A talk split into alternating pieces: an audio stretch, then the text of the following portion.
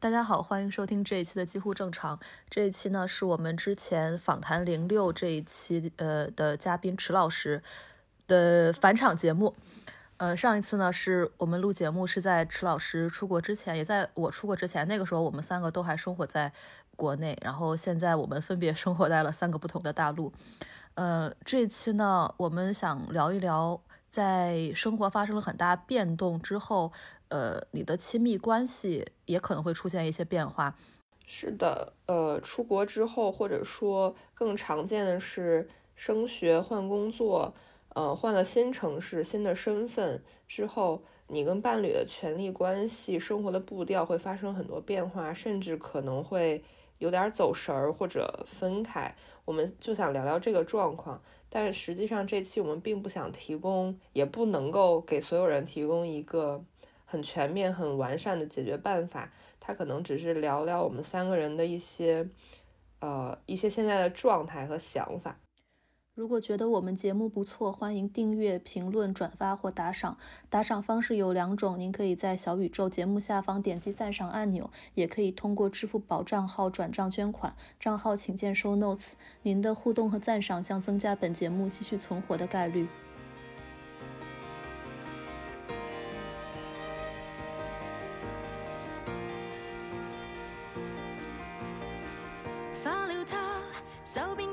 储蓄吧，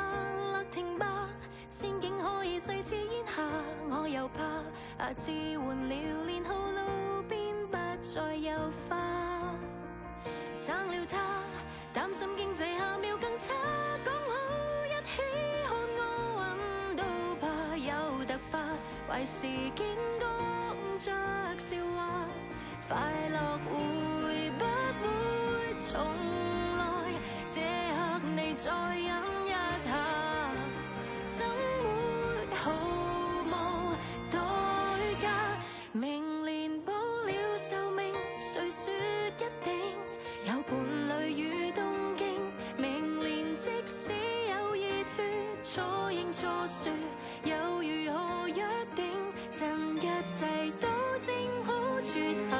attention.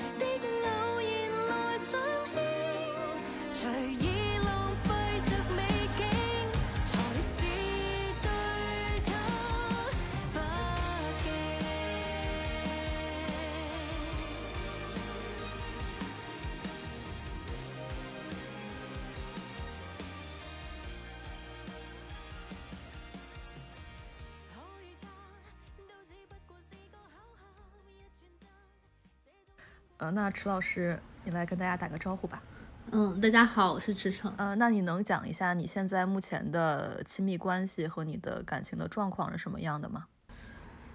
嗯，我现在有一个在一起差不多有四年半的男朋友，然后我们的法律关系是 common law partner，在加拿大。然后，嗯，我们俩一起生活在这里。不过这段时间他回国了，他可能每隔半年都会回国一两个月这样。嗯，然后我们我们基本上是一起生活在这里，然后也准备要申请永居了。现在，嗯，你们之前在国内也是生活在一起，然后一起过来的是吗？对，嗯，那你们两个出国，因为之前你跟我们分享过，是因为。你当时决定要出国，而且是因为你之前那个在香港的经历什么的，然后所以现在到了加拿大。那他是属于陪着你一起出国吗？嗯，对他完全就是，他是拿着一个伴侣工签跟我一起出国的。然后在申请永居的时候，也是我作为主申请人，然后他作为一个同样也是陪同，所以基本上所有的材料都是我这边。来提供，然后包括语言考试啊、工作的资料啊，都是我这边提供。然后他相当于是，就是他基本上不需要做什么，他可能需要一些内地的一些公证，比如说无犯罪证明、出生证明之类的，然后就可以跟着我在同一个时间申请，然后同一个时间拿到这个永居身份。嗯，那你觉得在这个嗯申请永居，或者说在加拿大？定居的这个时间里面，你会不会成了这个关系、这个亲密关系里面的主力？对，我觉得嗯，就是什么是主力？嗯，可能每个人的定义不一样。比如说，我一我一开口说话，就想到如果我男朋友现在在这里的话，他就会 argue 说他是他仍然是主力，因为他依然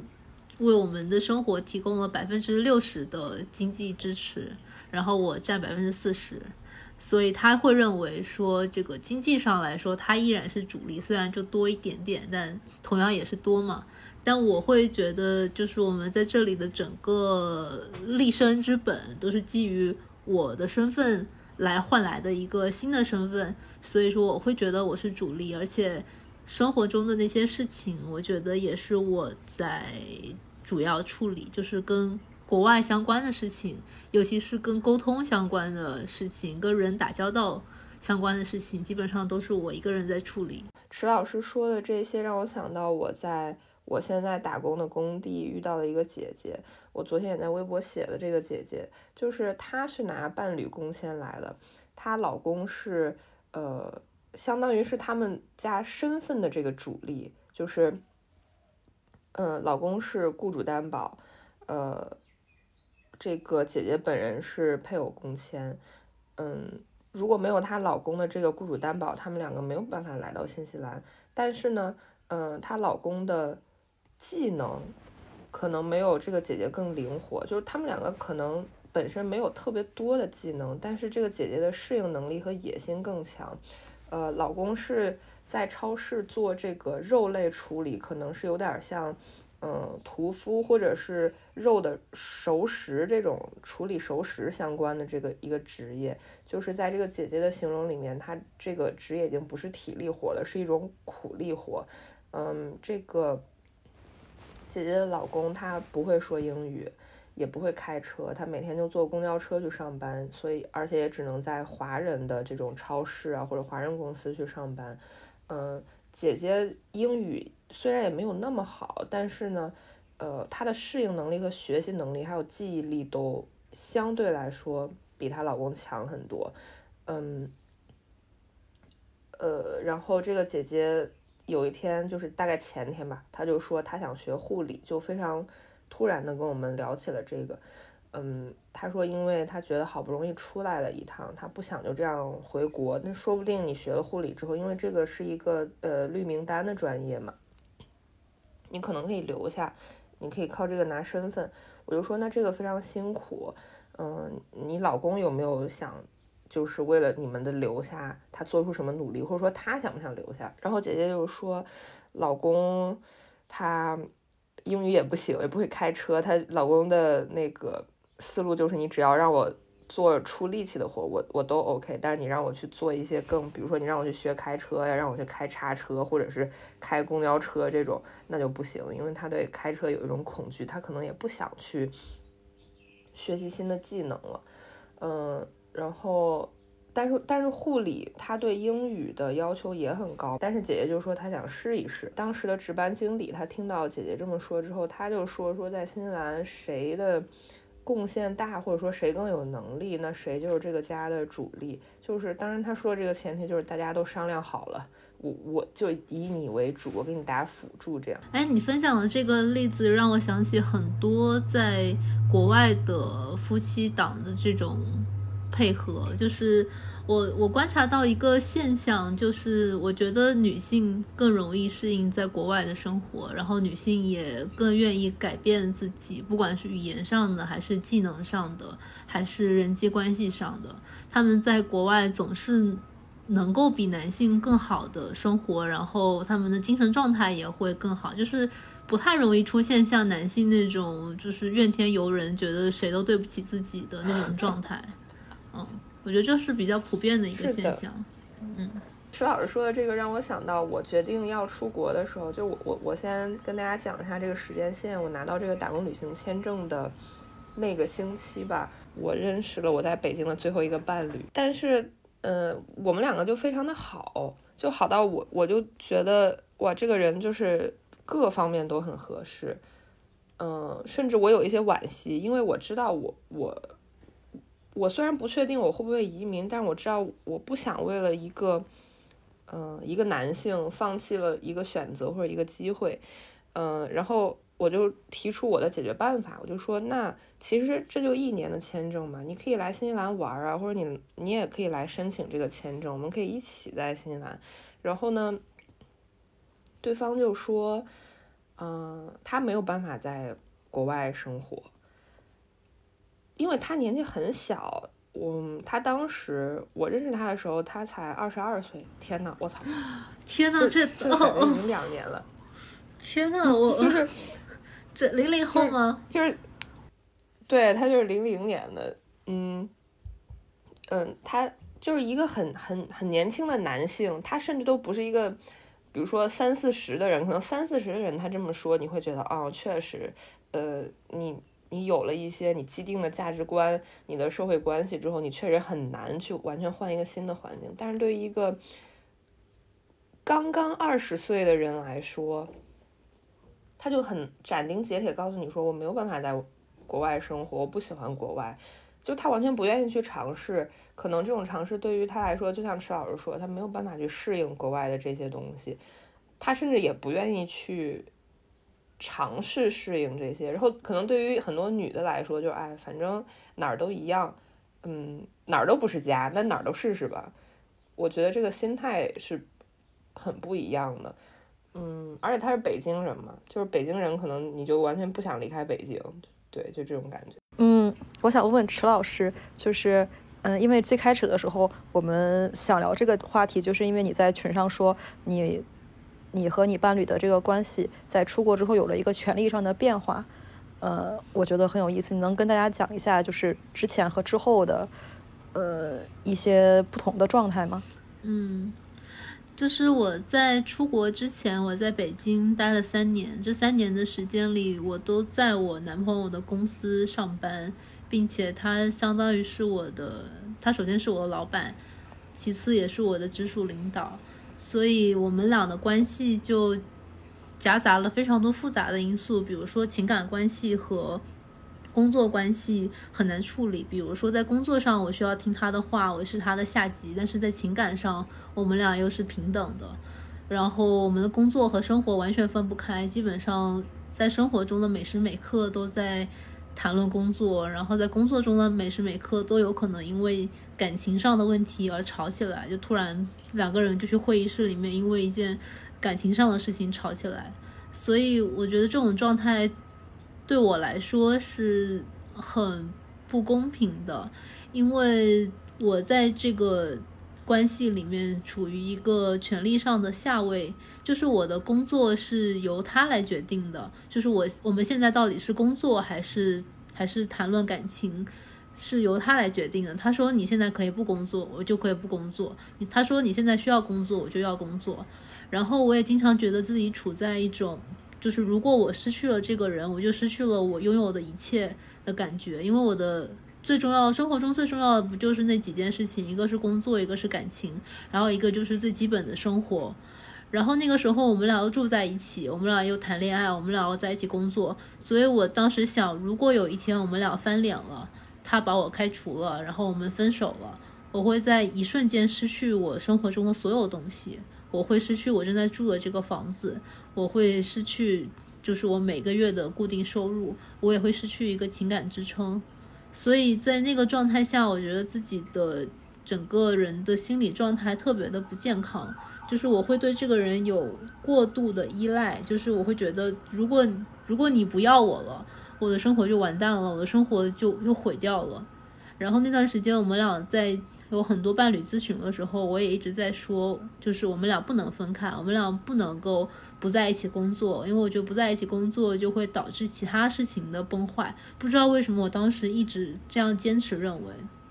然后这个状态在出国之后发生了很大的变化，就是在出国之后，首先我不在他的公司工作了。其次，我们俩就是各各自有各自的事情，然后我也比他更能够适应在这里的生活，因为在北京的时候，他是一个在北京生活了二十年的人，他对于那一切都非常的具有生活经验，然后他经常就会有那种我我来告诉你这件事情应该怎么办的那种。口吻那种态度。但是到了出国之后，所有的一切对我们俩来说都是新的。但是因为我的语言能力比他好很多，我能够更容易的去适应这个社会，就是我能比他更快的去积攒在这里的生活经验，然后我可以做那个来告诉他这件事情在这里应该是什么样子的人，然后。这种事情就逐渐的让我们有了，就是权力关系有了一些转移。就虽然在现在来说，我们的经济上还是他占稍微大头一些，但是其实我们俩都能够感觉到，就是在这里之后，我的生活不再以他为中心了。就是我我们的感情和工作分开了之后，我的生活有了其他的支撑。虽然我现在的工作也不是我认为最理想的，但是我与此同时也在探索一些其他的东西、其他的可能性，而这些是我在北京的时候不能有的，因为我的那时候可能整个人的工作生活都牢牢的被那个东西、那个工作所占据了。所以，当我有了很多很多的东西可以作为我生活的支撑之后，我觉得它。在我的生活中的位置没有那么重要了，而这是一件好事。这其实对我们的感情是一件好事，就是我不会那么依赖我们的感情了。但是这个也带来了他可能会觉得他不再是我生活中最重要的那个部分的一些忧虑吧。所以我就觉得，就是我们俩好像都不是很能够适应现在这个权力关系倒置的状态，并且我们俩其实。都会有所担心，就是随着时间的推移，我们俩还会发生什么样的变化？有没有可能他越来越弱，然后我越来越强？虽然他一直在坚持说他不认为这是一个问题，或者是他从来不害怕我 会变强，但是我其实知道这些是问题。你说他从来不害怕你会变强，但是你的感知里面，他有没有实际上他有没有害怕？嗯，我觉得很多东西非常的细微啊，就是比如说，嗯，这段时间他不是回国过春节了嘛，然后我一个人待在国外，嗯，我就发现，嗯，有好多事情是他在我身边的时候，我不会去做或者不想去做的，但这个其实不是他，他从来不会非常严厉坚决的说你不许出去跟谁谁谁吃饭，或者你不许出去自己一个人玩什么什么东西。但是家里会有那个气氛，嗯，知道吗？就是有那个气氛，就是你不可以把这个人单独丢下来的气氛。就刚来的时候，我们刚来的时候，就是多伦多这边有那个上映一个音乐剧《雨中曲》，我非常喜欢，我就我一直非常喜欢音乐剧。然后来了之后，我想听好多好多的音乐剧，但。音乐剧不是英文的嘛？然后有一天就刚来，可能两三个月吧，我看到了有个雨中曲的音乐剧正在上映，然后我就想要去看，然后他不想去，然后我那个时候我就把心一横，说我那我自己要去，然后他说可以，然后我就去了，然后我那天过得非常非常的开心，我一路哼着歌回家，然后非常开心，然后打开门的一瞬间，我看到他坐在电脑面前。然后他问我那个看的怎么样，我说我说很好啊，然后他说哦那就好，然后就那一刻我就感到哦家里的空气就是，呃他就是我。我在外面享受了一个非常棒的、非常开心的，因为是英语，所以只能由我自己一个人来享受了一个新的东西。然后我为此感到非常的开心，情绪非常的高涨。但是他呢，他在过去的三个小时里面，可能就是在电脑面前上网、刷微博，呃，在群里面聊天，是一个情绪不怎么高涨的状态。我们俩的情绪出现了一个 gap，然后这个 gap 不是。不是他自由选择的，不是在北京我去参加某一个他也可以去参加的东西，而他选择不去，而是他现在去不了，去了理解不了，感受不了，我的情绪马上就冷下来了，因为我知道我那个时候不能够再非常高兴，我那个时候就算我非常高兴，我也没有办法得到一个同等的回应，对方不会非常。就对方不会百分之百的理解我为什么会这么高兴，对方也不会百分之百的为我高兴，他只是客观上、理论上的说，OK，我很支持你高兴，我为你高兴。但是你是能知道的，你是知道这个人并没有打从心底的跟你一起共情的。所以这种事情多了之后，我就会觉得，哦，很多事情他如果不能去的话，我也不去算了。就是，嗯，就是晚上他问。那个我们晚上吃什么呀？然后如果我说我晚上另外有安排的话，呃，家里的气氛就会凝固一下。他他就会说，那你去吧，那我自己想我吃什么。然后我我会承受不了这种感觉，我会为了这种感觉而主动或者被动的去放弃一些东西，然后在心里给自己找理由说啊，我也没有那么想去，或者是我去了之后也也没什么呀，也不会怎么样啊，也不会特别开心，然后选择跟他一起吃饭。那你们在北京的时候会这样吗？就是你会为了他主动放弃一些东西吗？还是说这个是反过来的？在北京的时候，我。没有那么的会，但是哦，在北京的时候是另外一种情况。在北京的时候，他会看不上我参加的一些活动，因为在北京的时候，我们俩之间的，呃，可能社会地位差距，或者是就是玩的那个圈子的是有一些，我觉得是有一些区别吧。就是我的圈子会更加的年轻，比如说我们都在媒体人的圈子里，我的媒体人圈子就会比他的要更加年轻一些。然后大家可能会更加的理想主义一些，然后我会跟那些朋友一起玩，然后他他肯定他首先没有被邀请，其次他也不会愿意参加，他会觉得啊你们这些人就是 聚在一起非常理想主义的在那边伤春悲秋有什么意思之类的，他会这样觉得，所以当我去参加这些活动的时候，或多或少的。他也会表示一些不屑一顾，但他同样的，他也是一个呃非常有文化的人，civilized 的人，所以他不会，他永远不会像那种非常不文明、暴力的丈夫一样说你不许去之类，他永远不会这样说。但是家里的气氛已经能够感觉到他到底是高兴还是不高兴，他到底是嗯看得起还是看不起。我觉得他在北京的时候，他看不起我参加的很多东西。当然，他没有直接表达出来，但我知道其实其实是有的。然后，但是我其实也没有那么看得上他的朋友，因为他的朋友都比较的都是四十多岁，呃，功成名就，呃，大 V。我其实对于呃男性，我其实对于那些男性也没有那么的看得上。所以，但是那个时候相当于是一个我们更加平等的。就是可能互相看不上，但是我们互相喜欢对方，但是我们还算是维持了一个平衡吧。但是来到了这里之后，感觉这一切就不是完全的自主选择了，就夹杂了很多能力上的问题。而他的自我意识非常的强，自尊心也非常的强，他可能很难接受他因为能力上的问题而失去一些探索新世界的这个。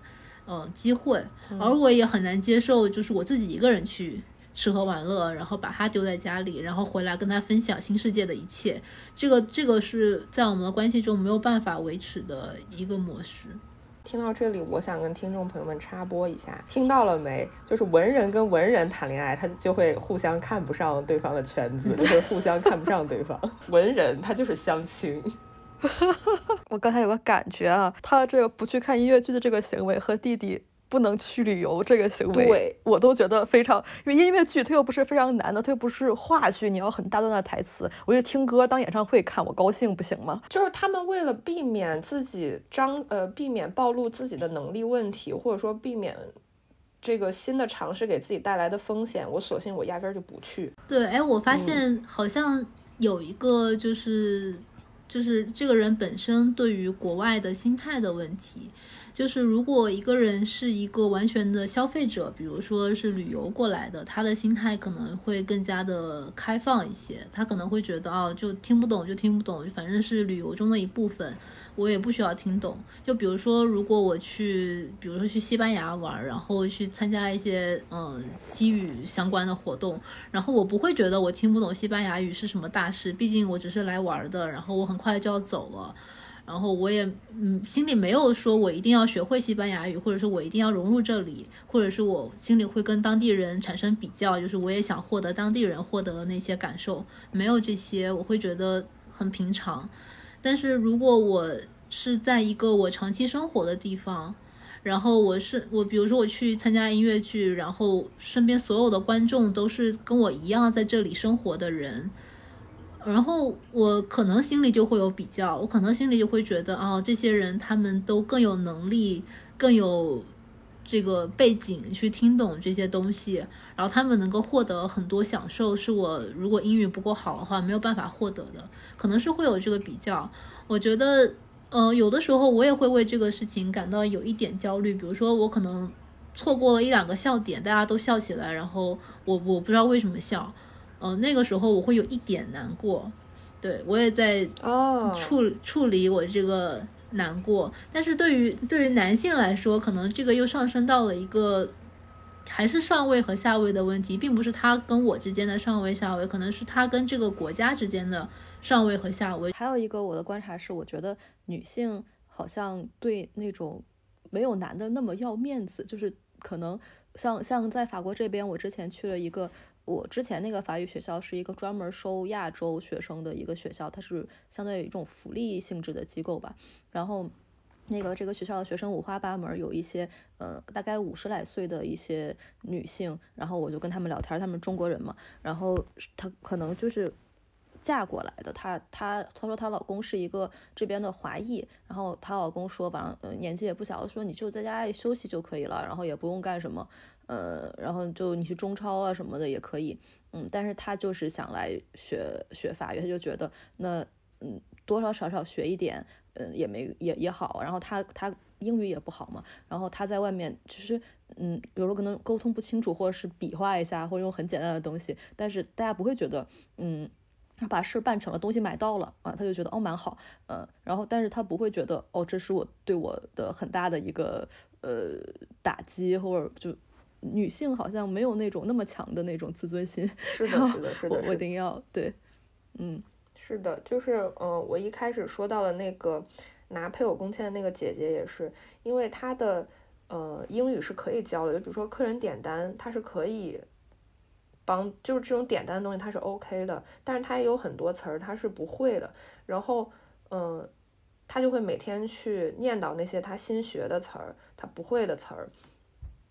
他不会觉得这事儿很丢脸。说到这个，我就想起有的时候我会觉得我也剥夺了一些我的伴侣他融入这个地方的一些机会，比如说，就是我们俩一起出去的时候，如果需要跟外边人交流，比如说。点菜的时候，嗯，我们就会很自然的把点菜权交给那个语言更好的人。我心里在想，如果我跟一个 local 的朋友一起的话，我也会很自然的让他来点单，他也会很自然的他来点单，就是大家都会把这个交给那个更擅长的人做。然后这也就导致了，只要我们俩在一块儿，所有跟英语相关的东西都是默认是我来做的。但是有的时候我也观察到，就是比如说他自己下楼去买个披萨呀，或者他自己去超市里面买什么东西，他是可以做到的。就包括当时，嗯，我会跟他一起过来，我觉得对这件事情还颇有信心。就是我有听说他自己之前出国的时候，他他其实之前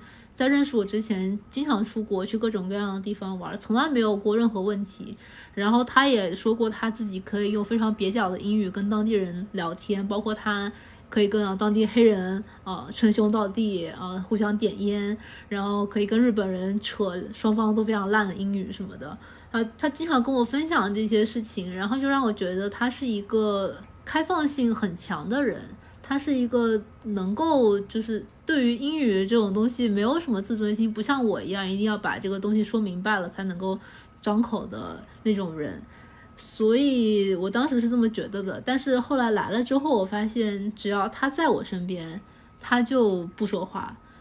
就包括我们俩出去玩的时候，不管是在这里玩，还是我们在欧洲玩，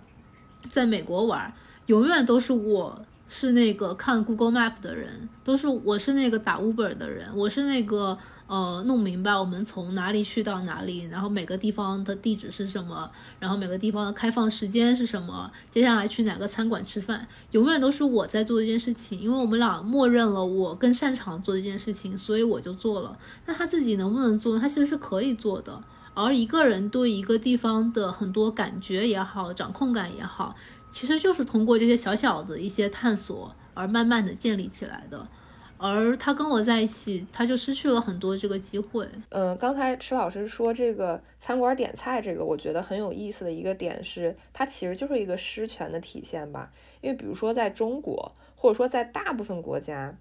嗯，如果只有一个菜单的话，那这个菜单服务员一定会给那个桌上的男士，嗯，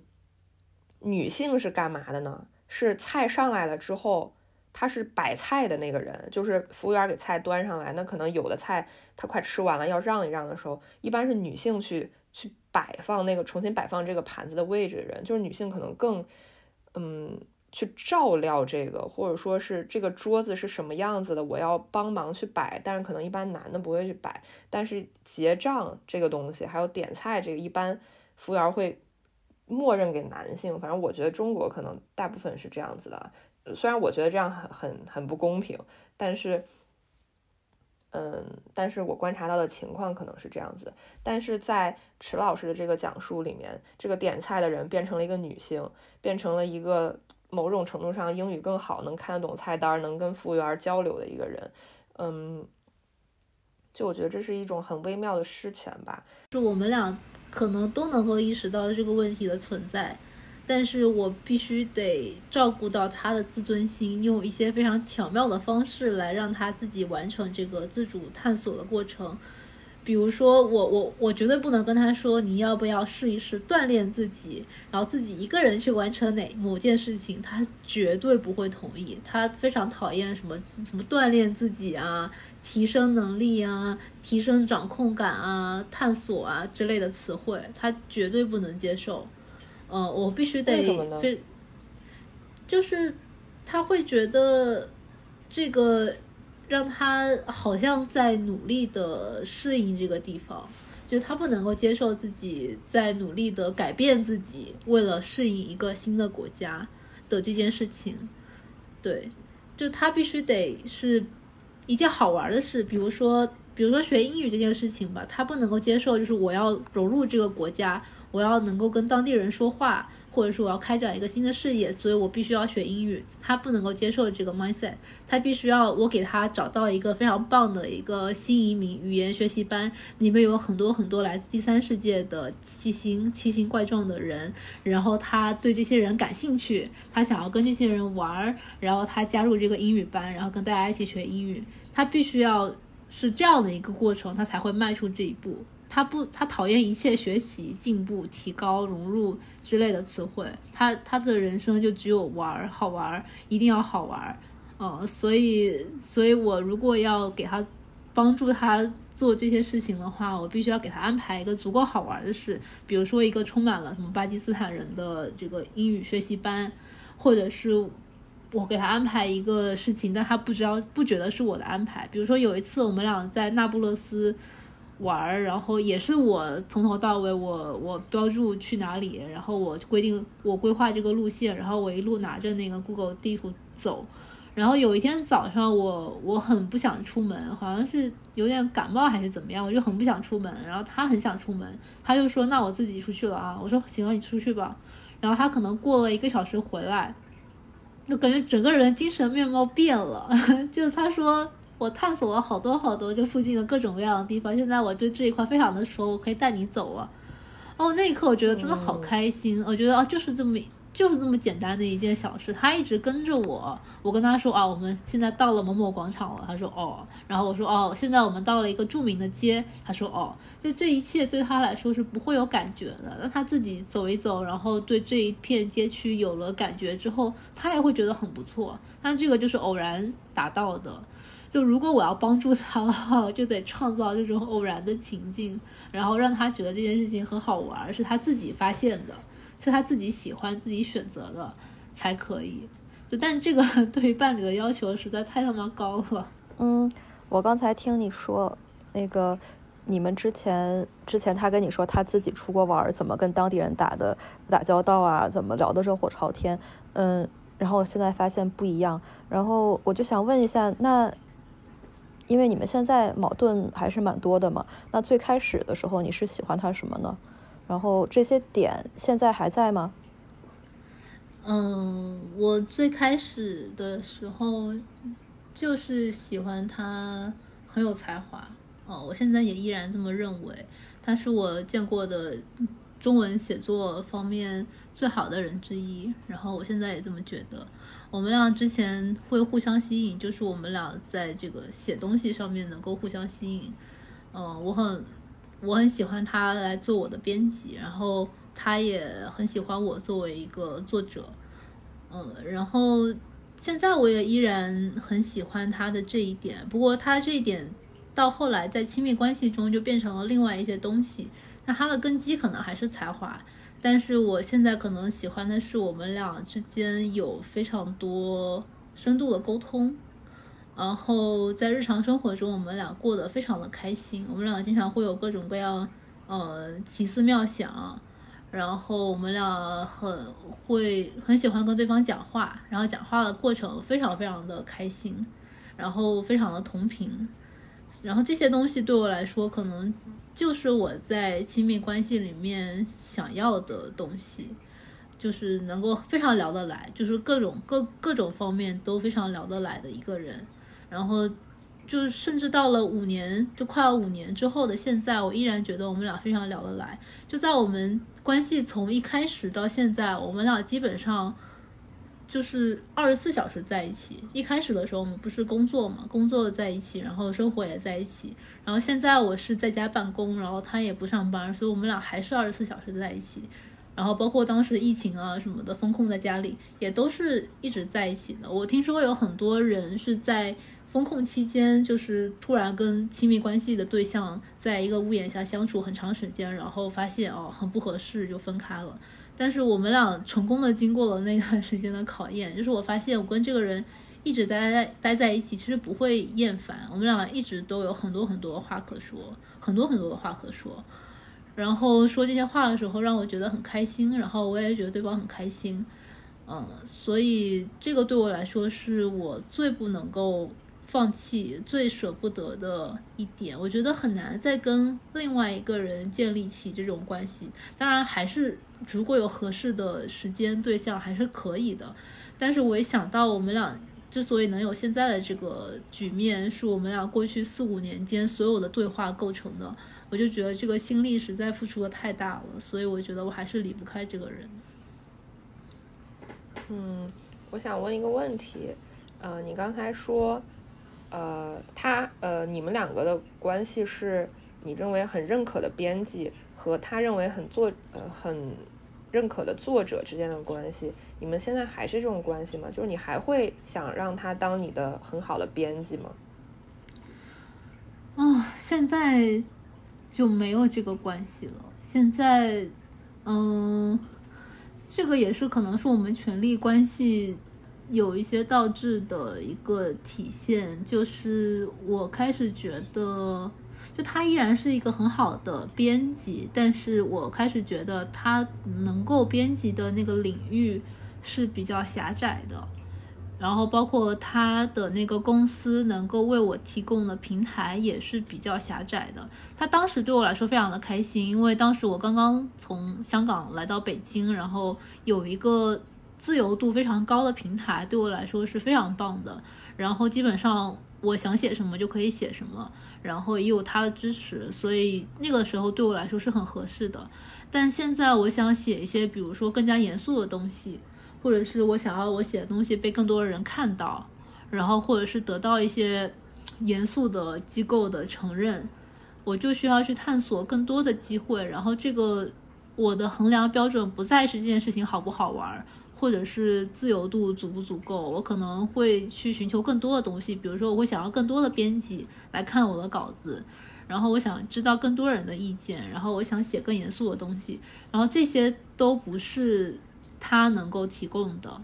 嗯，他能够提供的只是一种审美、一种视角，他现在依然能够提供，但有的时候我想写的稿子不再是他那种那种审美、那种视角的东西了。所以，我现在基本上不会向他寻求编辑上的意见了。然后，嗯，对他也不再看我的稿子。这个对我们来说是一个比较遗憾的事情。所以，我们现在也在想，可以做一些其他的事情来让我们在创作上能够有更多的沟通，比如说一起做一个播客啥的。嗯，但是我们俩非常清楚的知道，如果我们俩要在一起。合作一些创作方面的东西，我们一定要在一开始就把这个权责给划分清楚，否则我们一定会有争夺。就在我们当编辑和作者的时候，我们就无尽的争吵，就是争夺，反复的争夺，就是编辑作者方面的那些 那些 argue 非常非常的猛烈，就是谁对这篇文章有真正的主导权。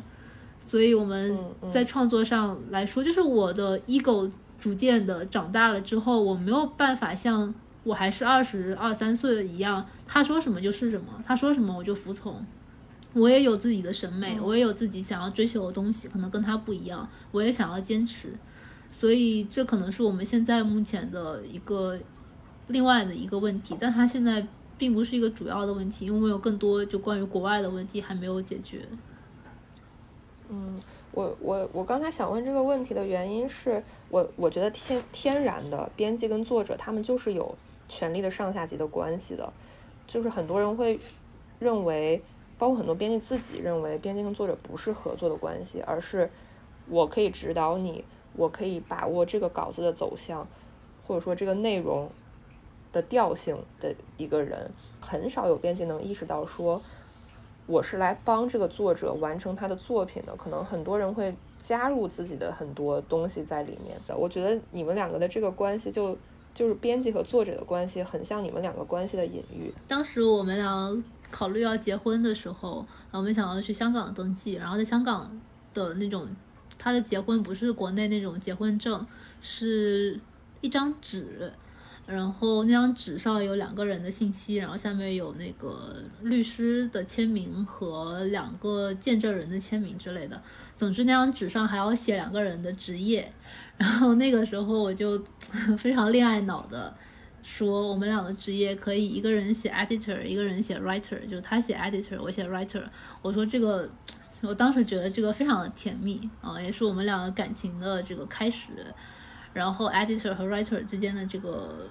充满张力的这个关系，以及我们的情感关系，就是就显得很有意思。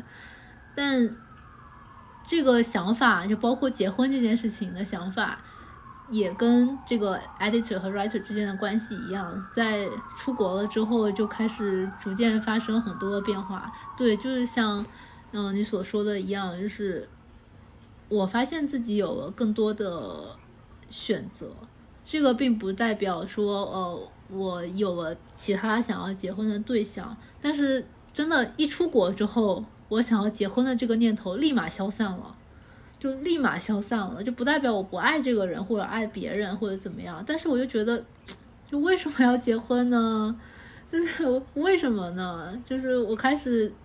问一些其实一早就应该问自己的问题，就是为什么要结婚呢？可能就是一开始我最早说的那个，我们俩的关系不再被工作所紧紧的捆绑，和我的生活有了更多各种各样的支撑之后，我我突然不那么依赖这段关系了，我突然不那么想要把这段关系紧紧的绑在我的生活中，用法律手段，用各种各样的方式绑在我的生活中。包括刚我们刚来的时候，我有很强烈的那个分离焦虑，就是他如果要回国的话，一两周的时间，我非常非常难受。但现在啊，他回国一个月，我真的快乐如神仙。我我就我就觉得，我就完全没有任何的分离焦虑，我觉得非常的开心。我觉得这是给两个人喘息的一个机会，什么之类的。就总之出国了之后，我觉得这一点的改变非常的奇妙，就我完全不想结婚了。然后，然后我发现，呃，生活有了好多好多的可能性。然后这一点可能也对他来说是一个。是一个问题吧，就他，他虽然他从头到尾就没有说，就他一直是一个配合的角色，他就没有说那个一定要结婚，或者是一定不结婚，呃，从来都是我，我就本恋爱脑，就想一出是一出吧，所以他他也就就还好，但是我能够感觉到，就是在于结婚的这个决定上面和我的感受上面，其实我们两个关系是有发生细微的变化，就是我后来。回看的时候才意识到，就是我我觉得女性的适应能力真的很奇妙，嗯，而且我觉得这个感觉就是很微妙，可能一开始对方也知道，对方也能感觉得到你是更依赖他的，你没有办法接受他的短暂的离开，嗯。但是后来你已经偷偷的自己转变成了他要离开了，真开心啊！老子他妈的又又变成快乐快乐什么单身女性、独立女性这种感觉，就短暂的单身女性这种感觉。嗯，对对，他也说为什么他一走我就去各种地方玩，然后他在的时候我总是在在这工作。我就我这一次我就想，这一次我 我下周就要去纽约了，然后再下周我要去墨西哥了。就是就是我就在想，我自己一个人玩的时候，我可以随便决定我自己的行程，然后包括。有对我来说有有很重要的一点，就是我可以决定自己住在哪儿。比如说，我其实一直以来都很喜欢住 Airbnb，就是跟当地人一起住的那种。我会精挑细选，就是呃当地那些我感兴趣的职业。比如说，我我会选择一些做艺术的女生，做呃做咨询师的一些年长的女性。这是我这一次要去纽约和墨西哥的两个 host。然后我就会想住在他们的家里，然后可以跟他们有一些交流，就觉得很开心啊。但是这个对于我男朋友来说是绝对不能接受的，他一定要住，要么住很好的酒店，要么住很好的 Airbnb，就是你就是你租整个那个 unit 的，就不能跟别人 share 任何东西，就不能有人在的那种。所以每次跟他一起出去的话，就是我的生活，我的整个旅行中就只有我跟他两个人。我就没有别人，然后我跟当地人也没有什么交流，就其实对我来说可以接受，但并不是最好的旅行方式。我始终想要跟当地人有一些交流，我始终想要有一些更加随性一些的探索，比如说就去酒吧坐一会儿。像这种事情，如果跟他在一起的话，你就很难实现啊，你就就是一切都没有说不可以，对方也没有说不可以。但你就是不知道在任何就哪一个时间提出这个需求，比如说你们俩都好好好的，然后九点多回到了酒店，然后你说我自己想一个人出去酒吧坐一会儿，很奇怪啊，就绝对不会提出来这个要求，对方肯定会觉得我我做错了什么吗？嗯，或者是你你提出这个是有什么目的吗？就就但是我自己一个人的话，我想干嘛要干嘛，所以我在自己一个人的时候，其实更愿意出去玩，而且更愿意去探索一些。呃，新的东西，比如说，比如说纽约，其实我们俩我跟他一起去过了，但是我们只去了就是曼哈顿那个地方，就没有去像布鲁克林什么的。这次我去纽约就是住在布鲁克林，布鲁克林有一条街是福州人的聚集地，然后我就非常想要去那条街上面看一看春节的时候他们是怎么样的。你说这种旅行目的就非常的 personal。就我跟对方说，我就想在布鲁克林待几天，然后看看那边的福州人是怎么生活的。就对他来说，就完全没有任何吸引力吧。嗯，我就说我想吃一吃福州的鱼丸拌面什么的，对他来说完全没有吸引力啊。那这种事情就只能等到他不在的时候，我自己一个人去做，而且我会很开心，对我来说很有意义。然后有的事情就是没有办法带上对方一起的。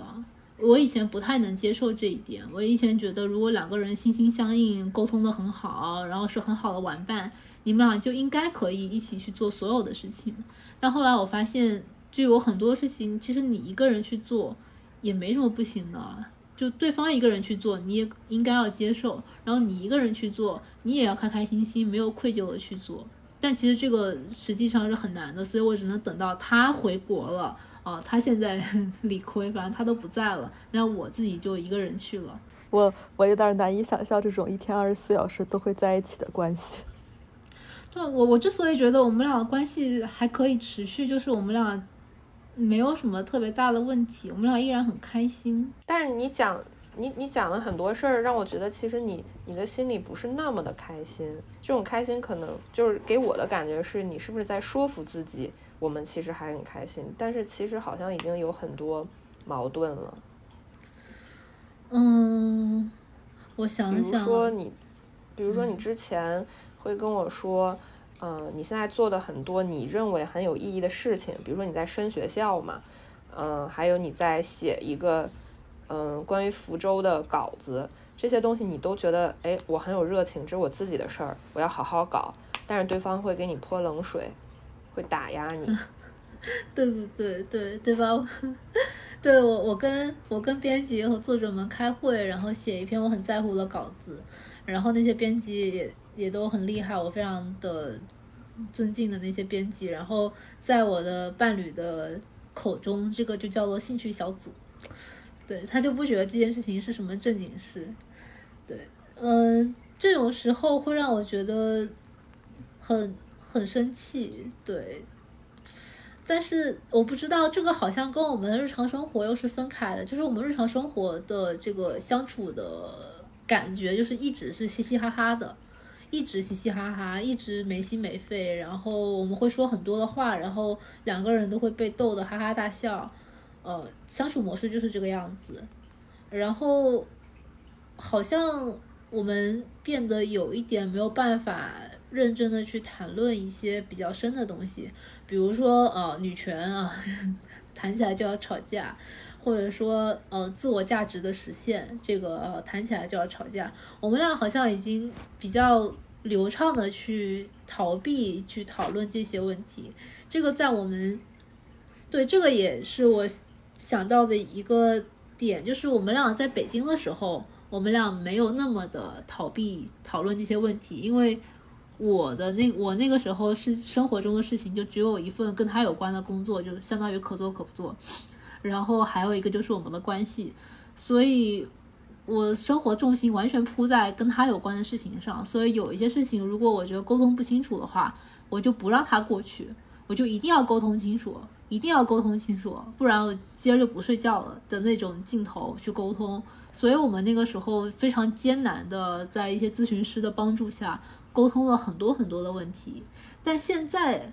我觉得我没时间哎。就前一段时间，我们俩之间可能有一些矛盾，就是跟出国相关的吧。应该那段时间是我忙着申请、写稿、在餐馆打工、工作，各种各样的事情。同时，同时涌过来的，我甚至需要请一周的年假才能把所有的 deadline 给赶上的那段时间。然后那段时间，他一想找我讨论这些深刻的问题，我就就大崩溃，我就大发疯，我就跟跟他说，我现在有多少多少的 deadline 在赶，然后我现在真的没有时间去应付这些东西，我们可不可以等到什么十二月十五号之后再说？但其实等到十二月十五号，老子稿子还是没写完，到了今天也没写完，所以我们一直就没有在。一直没有回到，就是我们讨论这些非常可能非常严重，但是都被我们忽视掉的这些问题上，就是因为我没有空，我有很多事情要忙，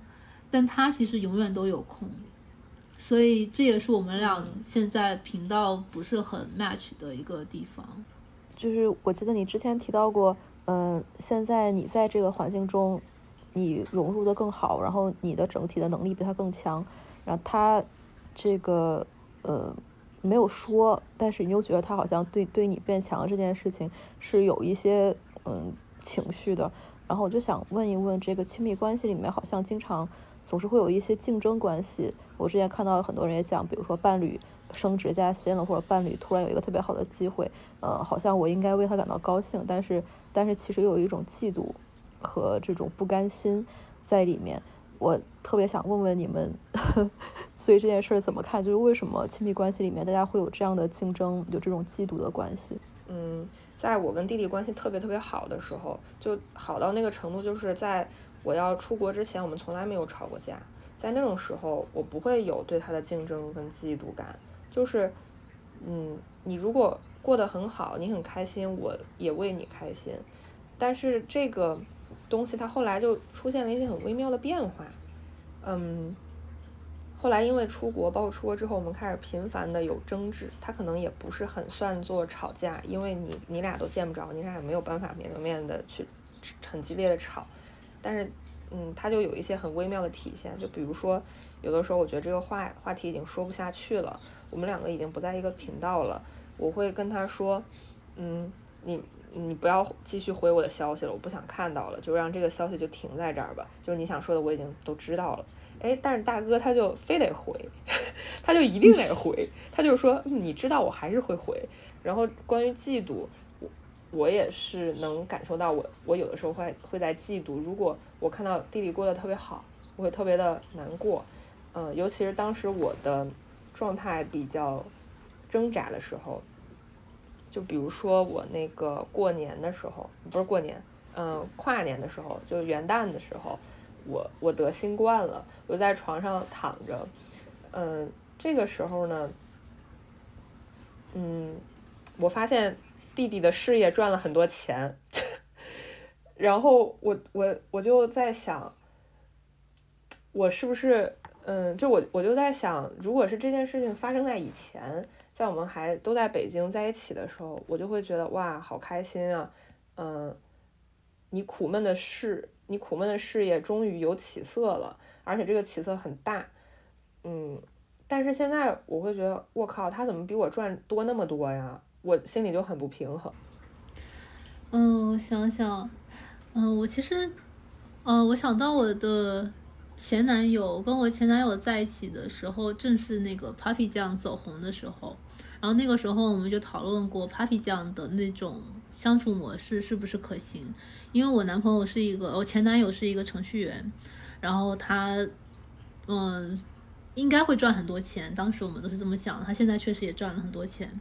然后当时 Papi 酱跟她的老公老胡的那个相处模式。嗯，第一次被人知道嘛，就是 Papi 酱在大学毕业之后很长一段时间都没有工作，然后都是老胡在养着他，然后 Papi 酱突然有一天报得大名，然后现在开始他赚很多钱，然后那个时候我跟我前男友我们就开玩笑的说，在毕业之后的一段时间他可以养我，嗯几年，然后我在这段时间里面努力的做一些文化人应该做的事情，然后可能有一天我也报得大名，然后我们俩就是可以倒过来我来养他。之类的，然后那个时候我就在想，我跟我的这个前男友到底有没有竞争关系呢？我觉得我跟他之间的竞争关系没有那么的强，因为我们俩之间的这个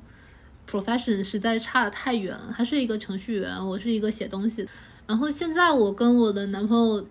会存在一个根本的竞争，就是文人相亲型的竞争。我们俩的领域是一样的，虽然他现在也没有。就是有志于写什么东西，或者有志于写东西来获得什么，因为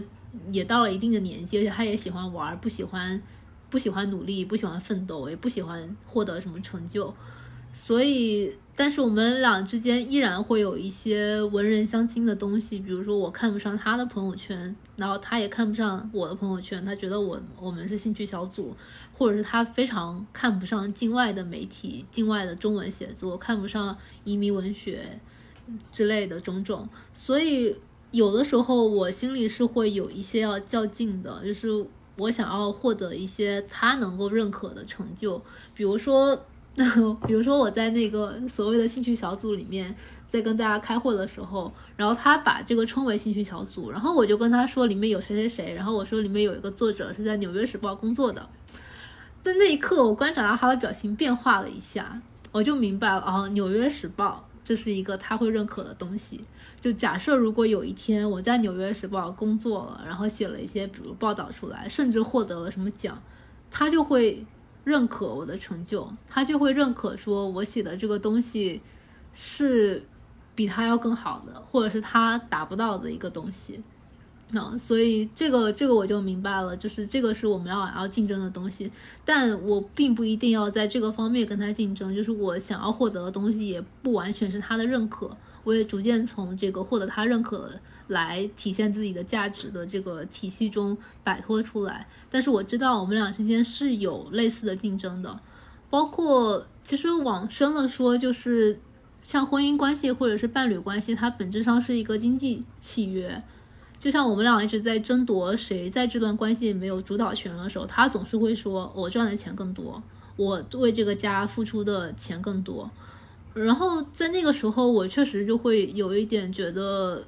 话语权没有那么的强硬，因为无论我多么适应这里啊，无论怎么样能力更强，但是事实上目前确实是他付出了百分之六十的钱，我付出百分之四十的钱。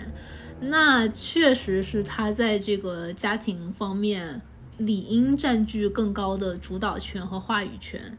所以这个其实也是一部分的竞争。就是如果有一天我赚的钱比他多非常多的话，完全盖过了他赚的钱的话，我在这个家里的这个权力位置是不是要远远的压过他？在那个时候，我们俩的关系是不是会发生非常不平衡的一个变化？所以，为了不让这样的变化发生，我觉得两个人心里都应该都会互相较劲，就是我不能够被对方包养，我不能够赚的比对方少很多，我不能够完全输输于对方，否则的话，我在这个家里就没有话语权了。嗯，我觉得这个是这个是会发生的。所以当有的时候有一些伴侣说我们俩之间没有什么竞争关系的时候，我就会想，就其实是会有的呀。其实就是谁赚钱谁赚的钱多，谁在这个家里更有话语权。其实很难，就是比如说，就是大家就是不太认可像家务劳动啊，或者是一些比底下更加细微的跟家庭有关的劳动，它也是为这个家庭的付出，也带来一定的经济价值。其实现在我们还没有这样的意识，所以很大程度上还是通过谁赚的钱更多，谁来话事这样的一个体系。所以在这种情况下，你就不能够落于人后。如果落于人后的话，对你自己是很危险的。就不管是在经济上来说，还是在家庭上，还是在精神状态上来说，都是很危险的。所以我觉得竞争关系也存在于这个上面。还有一个就是，我其实根本上并不觉得有竞争关系是一件不好的事情。我觉得最不好的一种关系应该是两个人竞争不起来，就是一方把另一方给打服了。嗯，我觉得这个关系对于双方来说都是很很糟糕的。就我认识一个朋友，他们之间的关系就，他们之间的关系就是一个人是文化人，另一个人不是文化人，另一个人没什么文化，呃，另一个人是个销售。然后他们俩赚的钱其实难分伯仲吧，都赚了不少。但是他们之间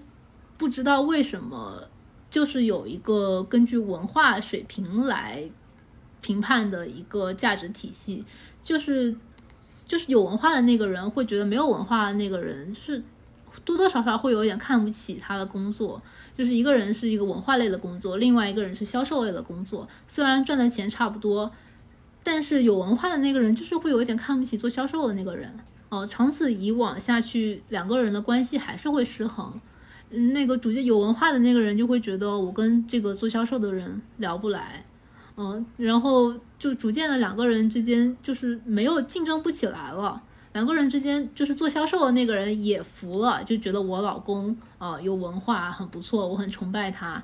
完全没有想说那个我要跟他竞争，完全不竞争的。但是这样的关系长此以往也会有问题，就是这个也是我跟我男朋友有的时候在讨论的，就是我们到底要一个什么样的伴侣。难道像就像我们这种自我意识非常强的人，我们都希望自己能够占据主导权，我们都希望伴侣能够服务于自己。但如果有一天我们真的找了一个自我意识非常的低、ego 非常的小，真的完全服务于我、听从于我的伴侣，我会不会觉得他非常的无聊？我会不会觉得我们俩竞争不起来？其实也没什么意思。所以我觉得这个 就很复杂，就是到底需不需要有竞争？我现在觉得其实有竞争。会更好一些，就说明你们俩还在较劲，还在互相，就是这关系是活的，关系不是已经分出了胜负的。我觉得这个，我觉得关系无论是什么样的关系，你们一定是有一个分出了胜负，可能是你们很早二十岁的时候刚在一起就分出了胜负，可能是中年的时候你们俩有一个人失业了分出了胜负，但是一定会有一个分出了胜负的那一刻。我不希望这一刻来的太早，这样就会很没有意思。嗯那你们觉得出国了之后，让呃分手这件事情变得更容易还是更难？更难了。嗯，你不能够在一个人处在劣势地位的时候跟他分手，这个其实是一个，就是一直以来很痛苦的一个问题，就是总有一个人处在劣势地位。比如在北京的时候，我处在劣势地位，可能。对方就觉得不太好跟我分手，因为他也知道，如果跟我分手的话，我可能会要失去工作、失去感情，对吧？觉得是一个非常毁灭性的打击。但是到了现在，我就觉得，如果我跟他分手的话，那他过去一年多在加拿大的时间是不是都白费了？他为了加拿大而做出这些牺牲，比如说他没有在他的公司身边，没有每天去上班，没有很积极的去管理公司，是不是这些代价全部都白付出了？其实最简单的就是这个问题，就是，呃，你没有办法跟处在权力地位更低的那个人分手，好像只能等权力地位更低的那个人主动提出分手才能够分得掉。你刚才说他跟你一起来加拿大是一种牺牲，他其实这一年不管是因为什么原因来了，对他来说也是一个新的生命的体验，然后他肯定也有自己的一些想法，为什么就是？你会认知为它一定是一个牺牲。然后如果其实生活中有很多大部分的时候，我看到的例子是，呃，男方要出国或者男方出国工作也好，做什么也好，是女方把女的出去。陪着一起出去，或者女的女的跟着他出去，这件事儿好像就显得非常正常。嗯别人甚至会说，男的带你出国，或者还给你了一个身份，然后呃怎么样？就大家会不会觉得女方总是去谈女方跟着男方出国之后有多大的牺牲？嗯，但是好像如果是一个女方占据了高位，男方就是做出了一些牺牲的话，好像就是女方的道德感就会更强。对对，是的，我觉得女生就是更容易能够意识到，就是这种不平等的关系给另一方带来的伤害。其实，女生应该也能更能意识到，就当自己处在权力位置较低的时候，嗯、自己所承受的伤害，只是他可能通过某种方式内化了，或者说服自己接受了。比如是像像陈朗那那个那件事情一样，就陈朗可能。她一直都知道自己放弃了在香港的教职，然后跟丈夫一起去美国，然后她自己没有工作。这个对她来说，以她的学识和知识水平来说，她一定知道这是一个牺牲，但她可能在当时就做出了这个决定，并且用某一种理由内化这种牺牲。但对于男性来说，可能这种牺牲就没有那么容易内化，像。我男朋友就会不停的跟我 argue 说，就是每次当我们谈到是不是要分手的时候，他都会说这段时间是浪费的，这段时间他本可以在北京怎么样怎么样，他本可以把他的公司做的怎么样怎么样，所以，然后他也会一直强调说，如果不是我的话，他不会过来，他也会强调说他在这里无所事事什么的，嗯，所以这些东西是会对我造成影响的。就是当对方在控诉他所承受的牺牲、付出的代价的时候，我是会反思的，我是会觉得，嗯、我确实不应该这样，嗯，我我确实，我确实让他付出了一些东西，然后让他得到了一些他本来也不是那么想要的东西，比如他经常会跟我说，他也其实不是那么想要加拿大的身份啦，加拿大身份这个。和国内的这个交了二十多年的五险一金，到底哪一个更重要什么的，他也会经常这样说。所以我觉得我或多或少的会被影响，就是我我不知道正确的想法应该是怎么样的。我觉得双方都应该为对方考虑吧。像陈老那个例子里，我觉得丈夫应该多为妻子考虑，不应该在外面高谈阔论什么女权，但是回家又让妻子做家务。然后我觉得女生如果处在高位的话，也可以为对方考虑吧。我觉得就是亲密关系，既然两个人是亲密关系的话，本来就应该为对方多考虑一些。就是在我们就是那些所谓的权利意识之外，我们就出于爱、出于喜爱对方、出于体贴对方的心情，也可以为对方多考虑一些。就当你处在权力高位的时候。嗯，呃，我也想回答一下那个问题，就出国之后分手变得难还是简单？嗯，就是对于我来说，它其实变得也很难，因为本来分手对于我来说就挺难的，我我我就是，就这个关系它不到走不下去的地步，我都会往往下试试试试走，就是我不会去说啊分开吧。就那种，除非有很很重大的一些问题了。那而且我我认为，因为我刚开始来新西兰的时候，我根本就没想过我要不要留下。就而且我当时因为我跟弟弟的感情很好，我我就想是就一年，你你来看几次我，然后我回几次国，这一年就过去了，就是一个体验。所以，嗯，其实是他提的。在我出国之前，在我要走了的时候，是他提的，我们要做回那种，嗯，也不能说普通朋友吧，就是一开始呢，就是我们的关系是除了是亲密关系，是伴侣，更多的是我们是无话不谈的好朋友，我们可以一块玩儿，一块喝酒，然后，嗯，他还是亲密关系，就是。他是一个全方位的关系，就是这个人你会发现他跟你的生活的交集会特别特别的多，你们什么都能说。那他他就提出说，我们现在只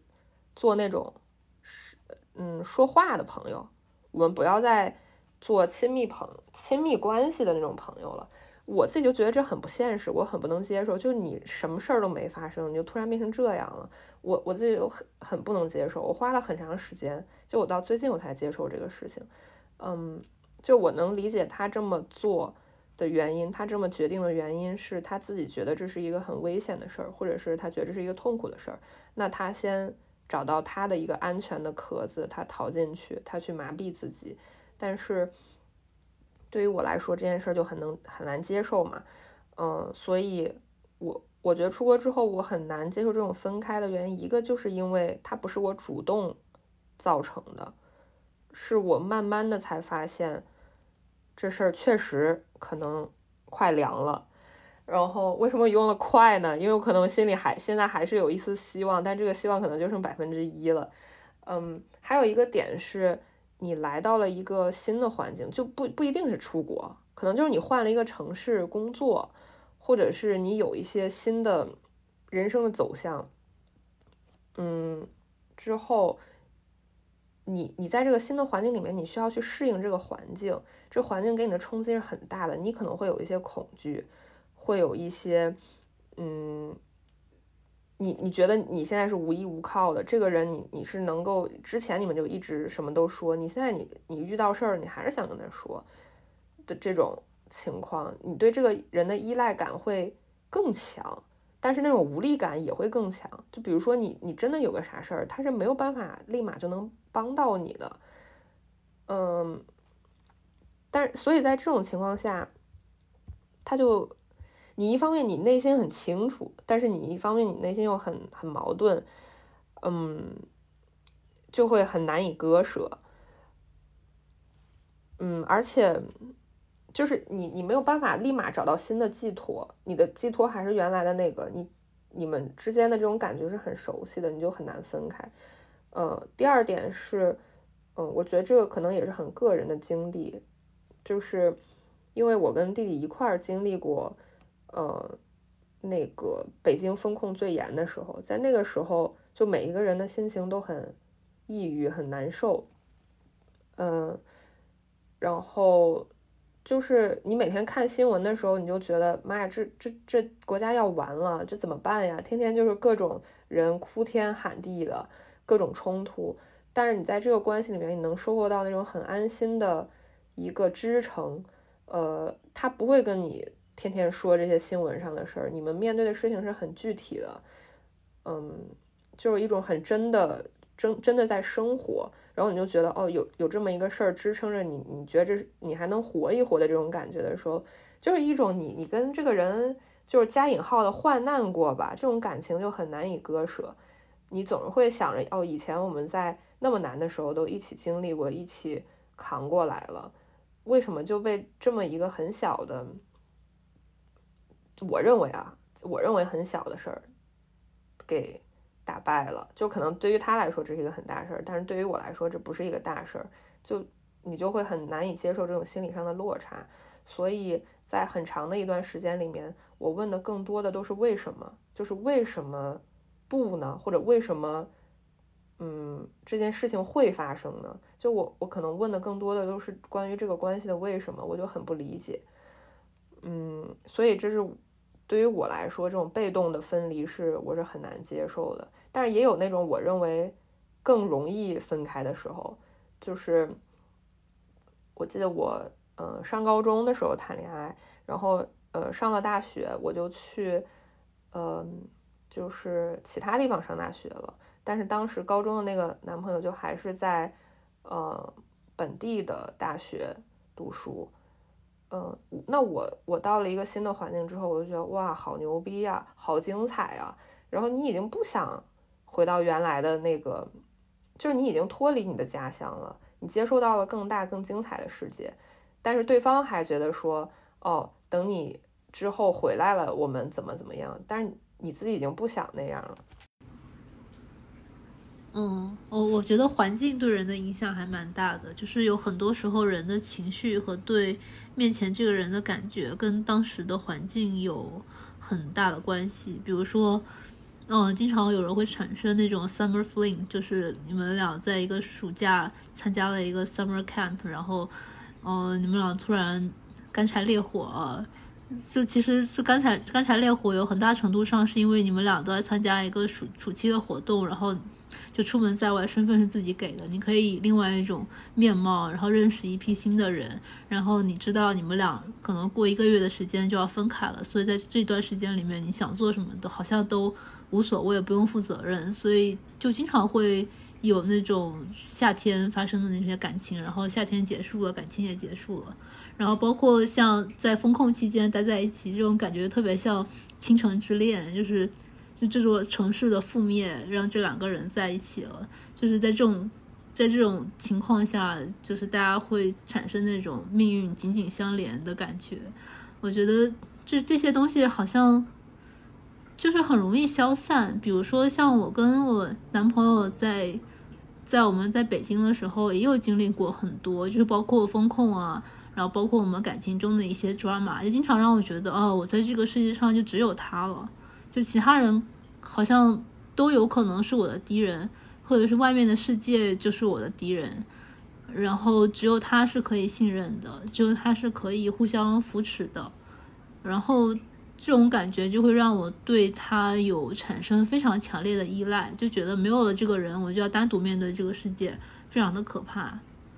对，所以这也就是我觉得出国出国很好的一个方面，就是出国了之后，就真的不只是他可以作为我的支撑了，就 确实整个社会整个系统都可以是我的支撑，然后也有一些。朋友啊什么的也可以作为我的支撑，包括我这份不怎么样的新工作，它给我带来了稳定的收入，然后它没有那么就这个这个行业不会覆灭嘛，不会不会像某些国家一样，就随随便便的这个行业就没了，它不会不会消失，非常的稳定，所以这一切都让我对于生活有了更强烈、更更强的掌控感，然后这种掌控感是我自己为我自己挣得的，比如说我自己出了国。我自己找到了工作，我自己交到了朋友，这一切都是属于我自己的，我牢牢的攥在手里，我就不是那么依赖对方来给我一个支撑，所以，对，所以这可能也是我我们关系的很多滤镜，很多粉红色泡泡在出国之后消失的最主要的原因。那你在这现在这个关系里，嗯，你有想过分手吗？嗯。说没想过肯定是不可能的，嗯，我觉得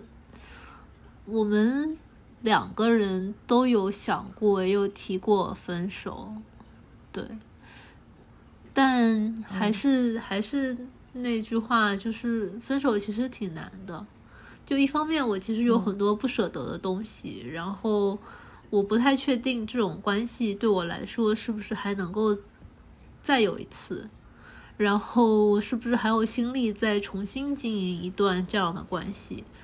这个这个有可能只是我自己的想象啊，有可能就是分开了之后突然觉得这个其实没什么大不了的，我觉得是很有可能的。但此时此刻在这段关系里面，在我们嘻嘻哈哈的每一刻，我都觉得这个东西很珍贵，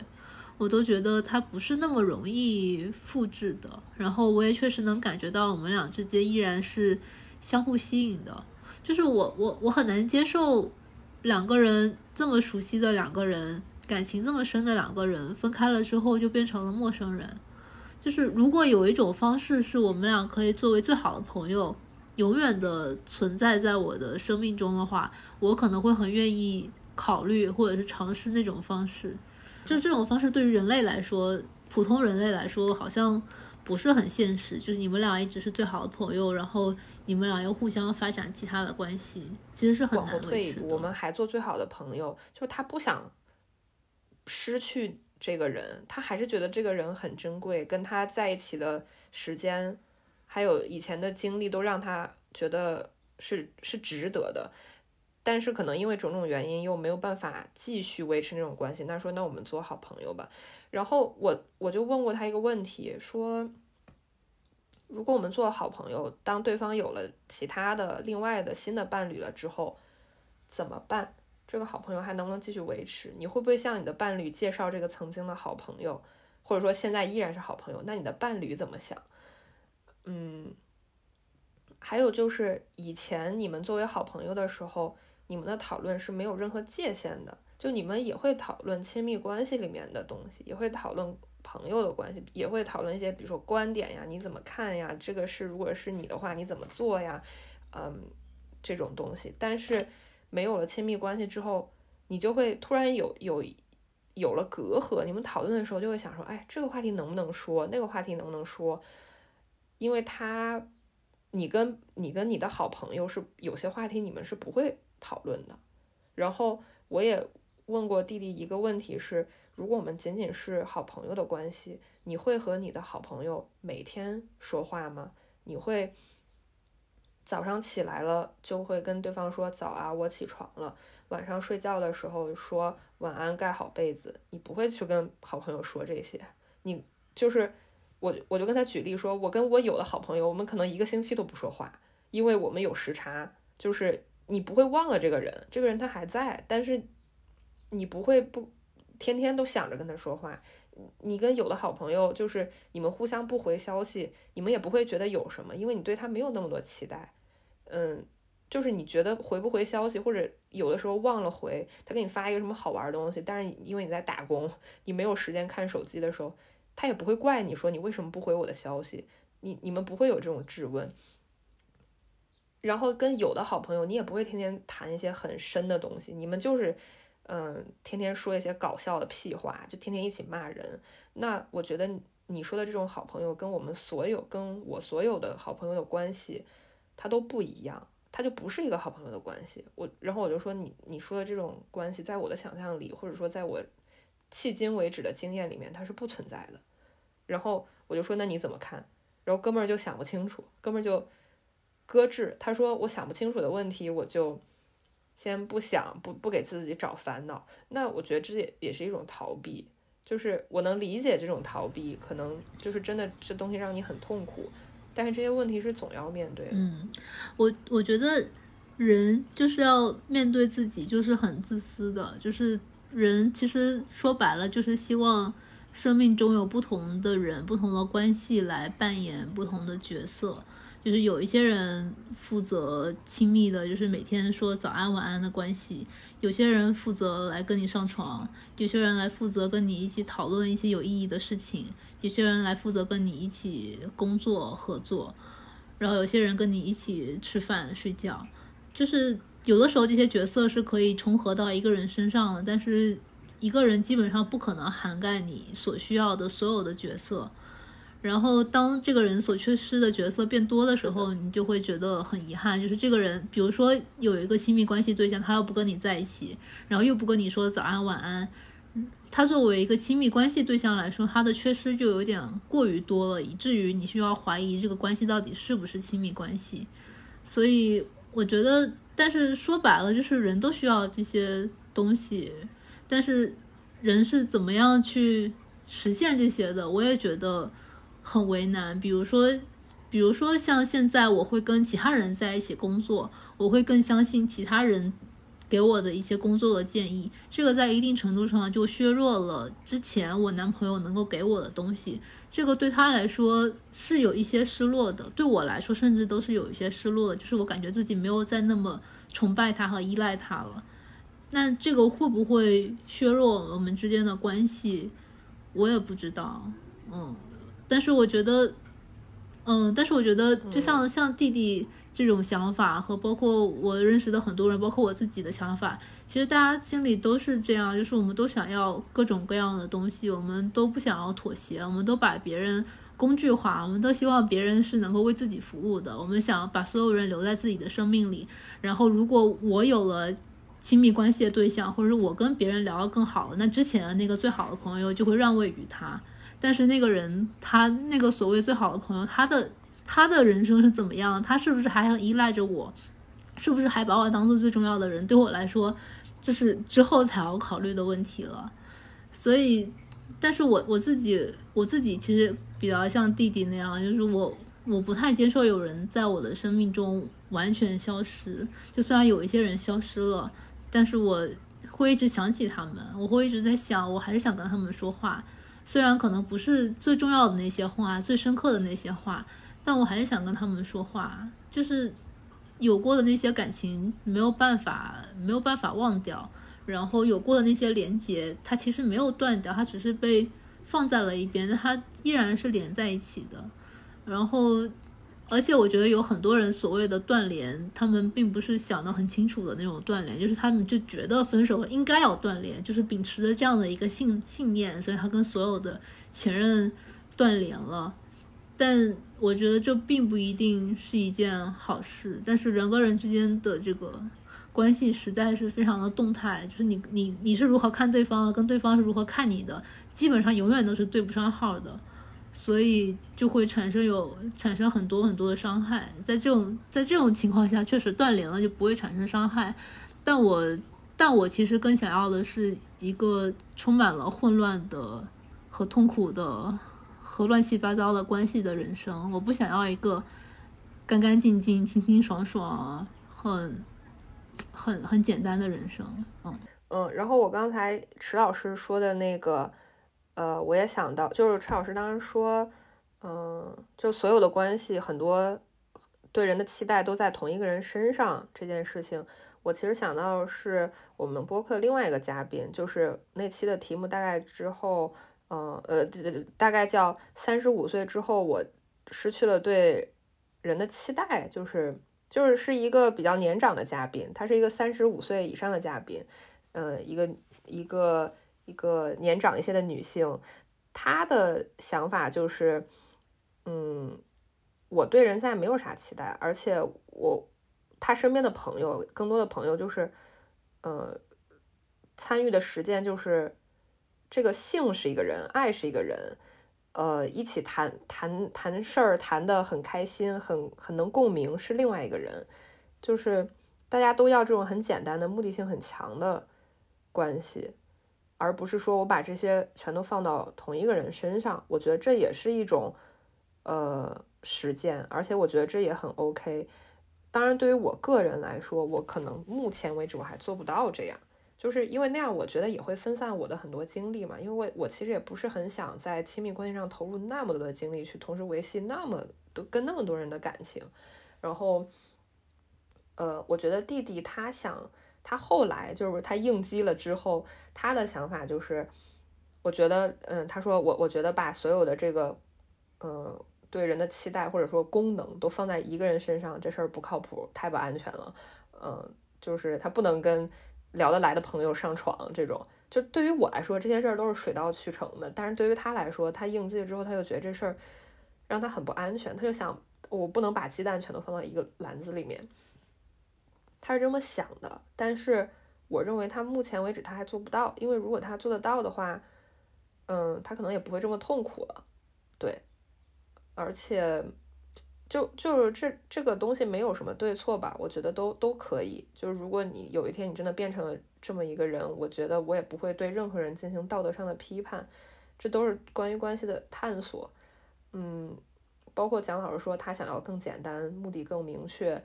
嗯，不用去费那么多心力去处理的这么一些关系，我觉得确实是跟比如说年龄或者说这个人的性格是有关系的。然后我记得。之前我最开始研究星盘的时候，呃，我现在是一个 星盘星盘的爱好者。对，我最开始研究星盘的两大动力，可能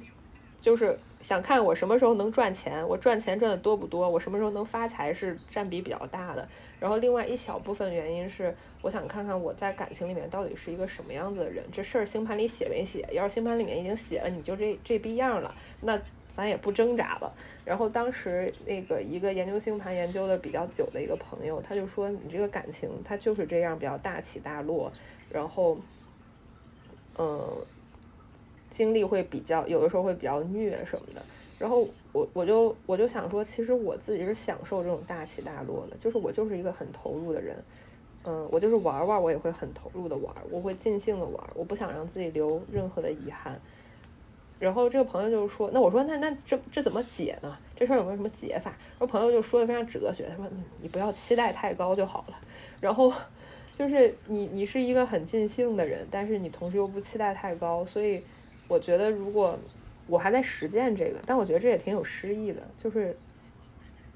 就是对人不要有太多的期待吧。就是你可以对自己有期待，你可以去约束你自己，但是对别人，如果你有太多期待的话，可能如果你的期待很高，你的要求很高，别人很难达到的时候，对对方也是一个压力，对你自己来说，你自己也会失望。嗯，我我刚才听在听你们讲，就是你们的关系的时候，我当时就想，那如果大家什么都想要，那亲密关系这种实不是就是开放关系这种实践，可能也是一种解法。因为我一直在观察，我有一个朋友，他们两个是从认识到现在，现在他们其实是已婚的关系，一直是开放关系，嗯。然后这个关系里面，然后他们俩在认识之前，彼此也是保持开，就就是他们两个都是非常认同开放关系，他们不认同单偶制。然后所以他们两个碰上了，然后就觉得非常受彼此吸引，然后非常冲动，很快就结婚了。然后他们两个关系就是，他们也有一些约法三章，就比如说，呃，你不能带到把你的约会对象带到我们自己的家里来，然后或者是呃。就是嗯，你必须要诚实，就是每每你你去跟谁约会，怎么样做什么，就大家都是非常公开的在讨论这件事情。然后他们每隔一段时间，嗯，就可能一两周，他们就会进入一个深深入的探讨，就关于我们的关系，关于我们之外的一些约会，彼此现在是什么样的情况。然后他中间也是动态的，中间也也有一些比较挣扎的时候，他们就没有呃，就就保持了一段时间的一夫一妻制，嗯，然后。他们俩的关系，我我一直在观察，因为我觉得特别有意思啊。嗯，一方面来说，他们关感情又很好，他们也是那时候在上海一起封控了两个多月。呃，我解封了之后，我就问他，你们呃，因为他们之前呃关系是有一些问题的，因为呃一方工作比较忙，总是加班，一方工作是比较稳定，嗯，很早就上班，很早就下班那种。然后嗯，时间碰不到一块儿，经常可能一方做了饭，然后另外一方呃很晚加班回来。根本就没有跟他一起吃饭，就是就相处的时间其实不多，我就会有一些矛盾。然后封控之后，我就问他什么情况，他说封控反而让我们的感情变得更好了，因为我们真正的有时间一起相处之后，发现我们还是真的很喜欢彼此。呃，然后后来他们的关系就是，嗯，肯定有一些起伏吧，有有一些起起落落，呃。有一些捆绑，但是又没有那么紧。现在，呃，之之后也是那个女方有了一个工作机会，然后去了另外一个国家，然后男方跟着她去了，但是男方又觉得不太喜欢这个新的国家，嗯，那他在那边也没有更合适的工作，他也不是很喜欢那个社会，呃，后来他又回到了国内，然后现在他又去了另外的地方，就是他们现在是是异国的，呃，然后这个对他们的关系肯定也有一些损害，但是，嗯。也目前看上去还 OK 吧，我我，但是我也很好奇之后最后会有什么样的一个结局或之后的发展的走向，嗯，但是我觉得这个事件也很有意思，就是开放式关系，呃，其实我就从二十岁开始就一直在想这个东西，因为当时深深的被那个萨特波伏娃吸引，然后对，但是其实。虽然后来大家都把萨特波伏娃奉为圭臬，但他们的关系中其实有有特别特别多就是可怕的，比我比我现在的关系要复杂一百倍的这些竞争、争夺和各种各样的情绪，就是他们之间就是会有不平衡的问题，就是谁的就两个人都开放关系，那谁的伴侣更多，谁更受到喜爱。然后谁的伴侣，谁后来找的那些伴侣更更优秀，然后更能够就是你跟外面的伴侣更能够心灵沟通，然后心灵沟通的时间跟我们俩相比哪个更强？这些啊，这些实在太累了。对，就是我觉得，就是人类很难很难真正的维持一个特别紧密又特别开放的关系。就我觉得紧密跟开放可能在某种程度上是互斥的。就是你们俩如果特别紧密，或者是你一直在追求很紧密的关系的话，呃，这个是会有冲突的。就是，就是我能够想象的开放关系，就是大家都很松散。是的。呃，不管是跟上床的对象也好，还是跟沟通的对象也好，大家都很松散，都很随意，都不要互相较劲，然后都不要互相吃醋，不要认真，不要有占有欲。只有这样，我觉得是可以维持的。但是人怎么可能这样呢？我觉得，就我我现在的亲密关系，就是一开始大家觉得哦，就玩一玩好了，然后后来沟通的好了，相处的久了就认真了呀，就想占有了呀，就变成 就变成这样了，就一步步变成这样了。所以如果同时有这么多段关系要处理的话，我觉得真的是真的是很难的。我觉得人是很难把，我觉得人就是一直在追求一个能够聊得来或者能够互相理解的伴侣。说说简单一点就是这样。嗯，在这种情况下，你就是会想要跟对方拥有更多的东西。嗯，关于开放关系，呃，因为我们之前播客也讨论过，就是呃，福龙来的那一期吧，就还是那个之前的那个嘉宾来的那一期，年长的女性嘉宾 来的那一期，我们讨论，当时我的结论跟现在也是一样的，就是虽然过了可能两三年了，但是我我跟现在结论还是一样的，就是我觉得我没有办法实践开放关系的一个很重要的原因是我没有办法处理。在这个关系里面的嫉妒心和占有欲，这两个事儿，我觉得，嗯，它很牵扯我的情绪。嗯，就可能有的人他是能处理的，就比如说他需要的关系是更松散的，需求不那么大的，就是咱也不是天天联系的那种，就是有事儿你说话，没事儿咱就相安无事的那种。呃，但是我觉得我可能不行，所以我没有办法处理这个。嗯，而且我知道处理起来很费精力，我也不想在亲密关系里面放那么多的精力，而且它有可能会让我很不愉快，所以可能单偶制对于我来说是一个更省事儿的一个一个一个呃一个思路吧。是我也是。我也是这样想，就是我很理解，我也觉得这样蛮有意思。但是如果让我处理这个关系的话，我的主要原因是我觉得他他太耗神了，就要耗费很多很多的沟通，耗费很多很多的努力。他其实比一段单偶制的关系要要更耗费更多的努力去维持和经营，要花要花掉很多信任，然后要处理很多人性中的 就是正面也好，阴暗面也好，嗯。就是可能有些人他他更甚至在这里面是享受的。就是我这个朋友呢，他给我的反馈是，他觉得那种竞争和嫉妒，嗯，就是是对关系也有一些促进的作用。然后包括当然他们也有也有闹也有闹过，也有一些就是因为开放关系产生的这个负面的东西。他们中间也有有一段时间是不开放的，然后也因此。呃，然后也有因为这个的一些争执吧，但是反正他们俩好像能处理，但是我个人来说，我是觉得太累了，主要是，嗯，年纪大了，没那么多精力了，属于是。呃，下一个问题跟这个开放关系正好有点联系，就是你们在关系里面走过神儿吗？嗯，我在跟现任在一起的这几年里见过两三次前任，然后。有两次见面是在我跟现任在一起的关系的早期，非常早期，可能就一两个月的时候，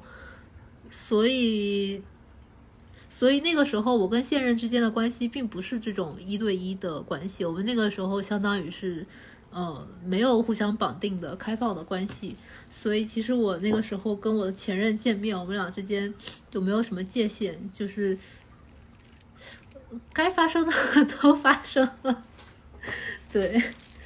对，但我不觉得那个时候算是走神，因为那个时候这现任这关系里面还还没神呢，嗯，然后后来后来我跟现任之间建立起了比较稳定和专一的关系之后，嗯，我有见过一次前任，然后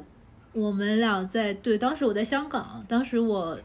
因为要去香港签证，然后我就回了一趟香港。然后我的老师给了我一份不用去上班，但是可以拿钱的工作，为我续上了这个工签。然后因为那个时候疫情嘛，所以没有办法很容易的往返北京和香港之间，所以那段时间我就一直留在香港。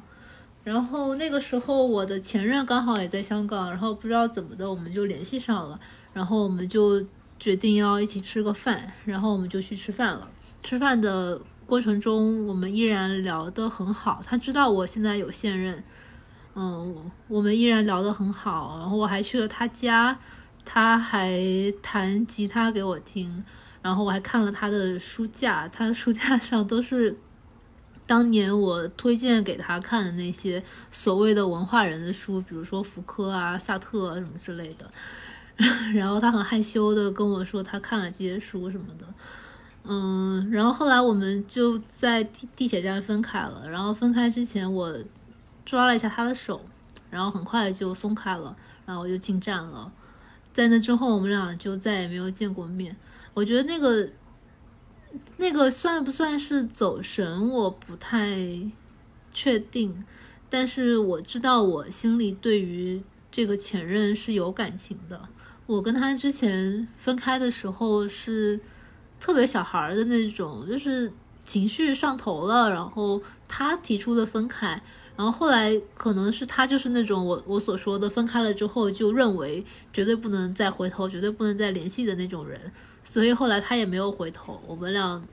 就也没有再怎么联系，就彻底分开了。但是我知道我们俩之间的吸引是存在的，这种吸引在我们俩见面的时候，我依然能够体会到。但是我们俩也没有也没有做什么，所以这就是我说为什么我很喜欢把很多关系留在我的生命里的意思，就是这种很温柔的感觉，这种跟对方有连接的感觉。我不想要失去他，这个对我来说是很重要的。他甚至构成了我人生意义的很大的一部分。我不希望那么轻易的失去他，然后我觉得是很珍贵的。我也很感激我的现任，他给了我足够多的空间去处理这些关系，包括我跟他之间，我去了他家呀，怎么样，这些我都有跟我的现任说，然后他也他也没什么反应，他也很理解。所以我觉得这个空间对我来说是很宝贵的，对。然后，嗯，就是就是有有有一部电影叫什么“蓝是最温柔的颜色”，就是那个女童电影。然后他那里面那两个人后来分开了，然后其中一个女生对另外一个女生说：“嗯，我的心底对你保留着长久的温柔什么的，永恒的温柔什么的。”我觉得我对于前任就是这种感觉。嗯那那蒋老师觉得，嗯，分开之后还要保留联系吗？还是你有其他的想法？我我不是那种就是分开了之后一定不能保持联系，就是必须得拉黑。但是我不会，嗯，就是专门去保持联系。而且很多时候，嗯，如果是。哎，也得取决于看怎么分手了吧。因为有的时候我分手了之后，我会觉得我会觉得这个人是一个很糟糕的人。有的时候这个分手是对不那么情，就是我还是认为他是一个很好的人的时候，我会会保持，就是不会刻意保持联系。但是我不会呃说，嗯，如果说偶尔碰到了或者见个面，我觉得是 OK 的。但是有一些关系，我会觉得我到最后我的认我我自己的认知是，我会觉得这个人很糟糕，就是。我不想和他 保持联系，嗯嗯嗯，而且我会觉得这件事对我来说不需要刻意的保持联系。如果，嗯，我我有时候总会想，在没有互联网的时候，在不是那个所有人都在网上永远能可以找得到的时候，他其实你找不到了就是找不到了，然后你的回忆还是你的，就是如果你自然的有一天又重新的交错，那就是缘分；如果没有的话就没有。嗯，我是很喜欢这种。嗯，就是他永远有一个未知，有一个秘密，嗯，对，有一些疑案，人生中这种谜团，我会觉得它是一个很有诗意的事儿。呃，就如果有一天我恰巧听说了这个人的消息，可能他过得很好，我为他感到的高兴，或者他怎么样了，就我有些唏嘘，我觉得都很正常，会想起来很多过去的事儿。嗯，但是我不会觉得我会花花力气把这件事儿留在我的生命里。嗯嗯嗯，你们两个的回答让我。又想起了弟弟，就是想起了弟弟的，他没有回答过我这个问题，但是他有类似的表述，就是，嗯，他觉得他最不可接受的是有一天我把他给删了，但是他跟我说这件事儿的时候，我我们其实都还没有什么发生什么关系，我们当时只是可能。嗯，刚刚见面，因为刚刚见面，我我的感觉是很复杂的。一方面，我觉得哇，真好，我想跟这个人一直当朋友，我想每天都跟他说话。但另外一方面，当时我已经拿到签证了嘛，我知道可能我不是一个会为了一个男生就不去做我想要体验的事情的人，我不会不会妥协，即便我很难过。所以在当时我们两个呃喝完酒在地铁站分开的时候。我就我就说，其实我已经准备好告别了，就是我在最最开始的时候就会，我知道这这个事儿有一天会发生，我就会开始准备这件事儿。然后他就说，嗯，他可以接受分别，但是他其实不太能接受有一天这个人，哎，本来关系很好，他突然把他给删了，就是这种，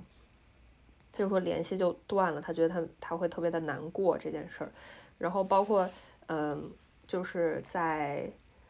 二二年吧，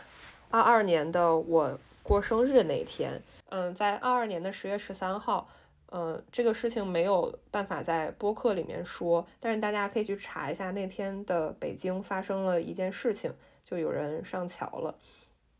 那天呢，我没有，我我我没有回任何人的消息，这个原因非常的荒诞，就是我的这个。我刚从家里回到北京，我弹窗了。按理说，你这个弹窗三，哇，弹窗三这个词儿真的是太太太遥远了，又很熟悉的一个词儿。你弹窗三，你就没有办法出你那个社区，你只能在家居家隔离，自己观察。但是那天我不想我过生日的时候在家待着，我就和当时的一个朋友，我们两个开车去了潮白河，我们就去看人钓鱼了，就啥也没干，就看人钓鱼那天。但是呢。我就我们就很害怕，说这个事儿会不会你弹窗三你还出门，如果被人发现了怎么办？你这个那个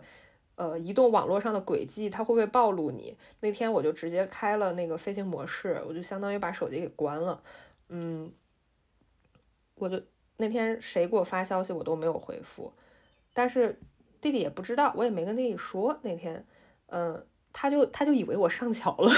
他以为我上上桥那个人是我，他就说，他就一直说你没事儿吧，你不会是发生了什么事儿吧，你不会是去什么地方了吧？他就一直在那什么，然后后来他他他是说那个我的手机号是这个，如果你有啥事儿你给我打电话，但是这些都是我后来回到家之后，嗯，我觉得安全了，我把那个手机给打开我才看到的。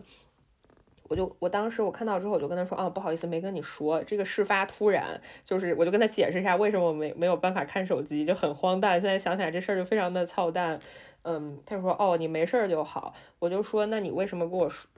发这些？是不是因为你很害怕跟我失去联系？他就说你不要说的这么直白。就当时我们两个还没有确定那种，我还没有告诉他我很喜欢他。但是我觉得当时大家都已经互相知道这个人，我不想跟他失去联系，所以，嗯，弟弟的想法就是再怎么样，即便这个人怎么怎么样了，我我的最后的最坏的打算就是我们不要失去这个联系的可能性，我们还有一个联系方式在就 OK，我们可以不说话，但是我们互相是知道对方可以跟我说话的就 OK。但是呢，在我要呃离开中国的时候，他也说了另外的一句话，嗯。是他当时的想法，就是说，嗯，我们可以各自分开走一段路，嗯，以后可能走到一起，也可能走不到一起，但是这都不能够成为一个这个关系我们失去链接的一个证据，就是这个链接还是在的，只是我们各自走了。然后在当时我很接受不了这个想法，我的想法就是，那两个人都互相很喜欢，也很合得来。嗯，相处的感觉也很好，为什么就被这件事儿打败了？嗯，但是后来，就比如说最近，我就觉得这样也很好，就是我发现我的人生规划里面，现在就不会说哦，如果弟弟在就好了，或者说如果我回去了，我跟弟弟要怎么样？我的人生规划里面就真的就只有我自己了，就是在有一天，嗯，呃，因为我我来新西兰之前，我都没怎么滑过双板。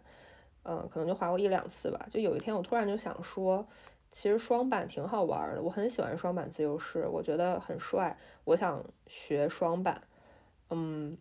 就是不为了任何的功利性质的，我就是想要体验这个运动，我也不想给自己很多压力，嗯。然后我就滑了双板之后，我就觉得天呐，双板太好玩了，比单板还好玩。在我，然后我就萌生了一个想法，说哇。如果如果我能一直留在新西兰就好了，这儿滑雪又便宜，气氛又好，嗯，我当时会就是被自己这个想法给吓到了。就是我以前一直想的都是我会回到中国，嗯，我可能因为因为作为一个在中中国活得还可以的一个人，嗯，你要完全放弃那些你在中国的人际关系，放弃你在中国的舒适和那种习惯是挺难的。但是当我有这个想法的时候，我发现这个规划里面不再有弟弟了，而是我，只有我自己，这条路只有我自己走了。然后我就发现，我可能已经完成了百分之九十九的对于这个关系的一个一个脱离吧，对。哦，对，刚刚刚刚那个讨论中，我想到呃那个第十二个问题，就是什么什么原因可以分手，什么时候必须分手？这刚好也是我前一段时间跟一个朋友讨论的，就是呃，就是我们的底线在哪里？就是一开始的时候，我会觉得我的底线是，比如说喜欢别人啊什么的，但现在我觉得我的底线可能是。对方让我觉得看不上，对方让我觉得很恶心。比如说，嗯，对方出轨可以，但如果他出轨了一个未成年人，我觉得这个就是很恶心、看不上的。然后，对方如果跟我就是比如说像那种相亲对象一样，就是就如果不成的话，就要跟我 A A 之前的所有的花费，并且 立刻打印出了之前的所有流水，我就觉得非常的恶心。就这些这些东西可能。是我的底线，然后我会比较担心的一点就是，这个人可能会逐渐的变化，变得让我有一些看不上。比如说，我会对一个人的开放性有比较高的要求，就是我希望这个人是比较柔软的，比较愿意接受变化的，就他可以有一个。自我有一个什么内核，他不愿意改变，比如说性格就这样什么的。但我希望他能够更加 open 的去接受各种各样的东西，并且以开放的心态去面对很多改变。这个对我来说是一个很重要的品质。但是这种东西可能会随着时间的推移，随着这个人年纪的增长而改变。比如说，就那个那句话，就是大家。的这个见识、心智水平就永远停留在可能三十岁左右，就是你三十岁左右相信的东西、见到的东西，你就觉得这个是最正确的，你就觉得这个是最好的，你会觉得所有在你三十岁以后出现的东西、观念什么的都是不可理喻的、难以接受的。我很担心会有这样的事情发生，因为我在跟我伴侣的关系里面就是这样，就是我们俩在。一直以来的相处过程中，我有喜欢一些东西，他有喜欢一些东西，基本上都是他向我安利成功，我向他安利失败。就是我们俩基本上不会一起看我喜欢的东西，但是我们俩会经常一起看他喜欢的东西，并且我确实也觉得啊，你喜欢的东西还不错。比如他喜欢的歌手就会成为我也喜欢的歌手，但我喜欢的，比如说什么 My Little Airport，永远不可能成为他喜欢的东西。有的时候我觉得这个很不公平哎，这个好像是在这个家里面他的权力关系占据上风，所以他总是灌输或者是以一个比较强力的方式向我去安利一些东西，然后我必须要接受。但我后来觉得这个我并不一定要这么想，其实这个就是我比他更有开放性，我更愿意接受新新的东西，更愿意让这些新的东西来改变我。的一个表现，我觉得这样其实也蛮好的。然后我会有一点觉得他现在已经定型了，他现在已经，就他前一段时间跟我说他已经没有什么书是他想看还没有看过的了。我觉得这个真的好可怕哦，就是就从小到大，我想到就是这个世界上还有好多好多书可以看，好多好多游戏可以玩，好多好多事儿可以做。我会觉得人生充满了着落。比如说我现在拿到一本。我很想看的书，我就觉得我今天晚上这个几个小时是有着落的，我就觉得很安定、很幸福。然后我一想到有很多东西我都可以看，还没有看，我就觉得非常的开心。但有一天，我的男朋友跟我说，他已经没有什么东西是他想看还没有看过的了。然后我就觉得天呐，好像是一个封闭了的人。嗯，这个会让我有一些警钟长鸣。嗯，就是关于这个什么时候可以分手，什么时候必须分手。呃，我我想说说我的答案，就是我我觉得必须分手的肯定就是原则性的问题，就是这个原则性的问题，可能每个人原则不一样。我我我指的是可能更呃普世的原则，就比如说这人已经作奸犯科了，当然也有可能作奸犯科了，你你还是不跟他分手。当然这这自己的事儿自己扛哈，这这都自由，这都个人自由。就是对于我来说，就是他已经发生了很严重的，比如说道德甚至法律上的问题了，那这个是必须分手的。嗯，比如说他出轨了，他他可以出轨，但是他可以跟我聊聊。他坦诚的跟我说这件事情，我们可以去聊。那 OK，你出轨了，咱们是继续还是分手？就是如果你有这么一个过程的话，那我觉得这人还算是个男人。如果他出轨了，但是他悄悄的，他不告诉我这件事情，那我就会觉得，嗯，他不算是一个男人，就可能就必须要分手了。虽然这可能也会挺痛苦的，很难接受。嗯，什么样的原因可以分手？我会觉得他更多的这个可以分手的这个点，更多的是关于我自己的一个一个心情吧。就是我会觉得，不管是关系也好，还是就不管是亲密关系也好，还是朋友关系也好，包括你跟一个学校的关系、跟公司的关系、一个城市、一个国家的关系，它都是有限的。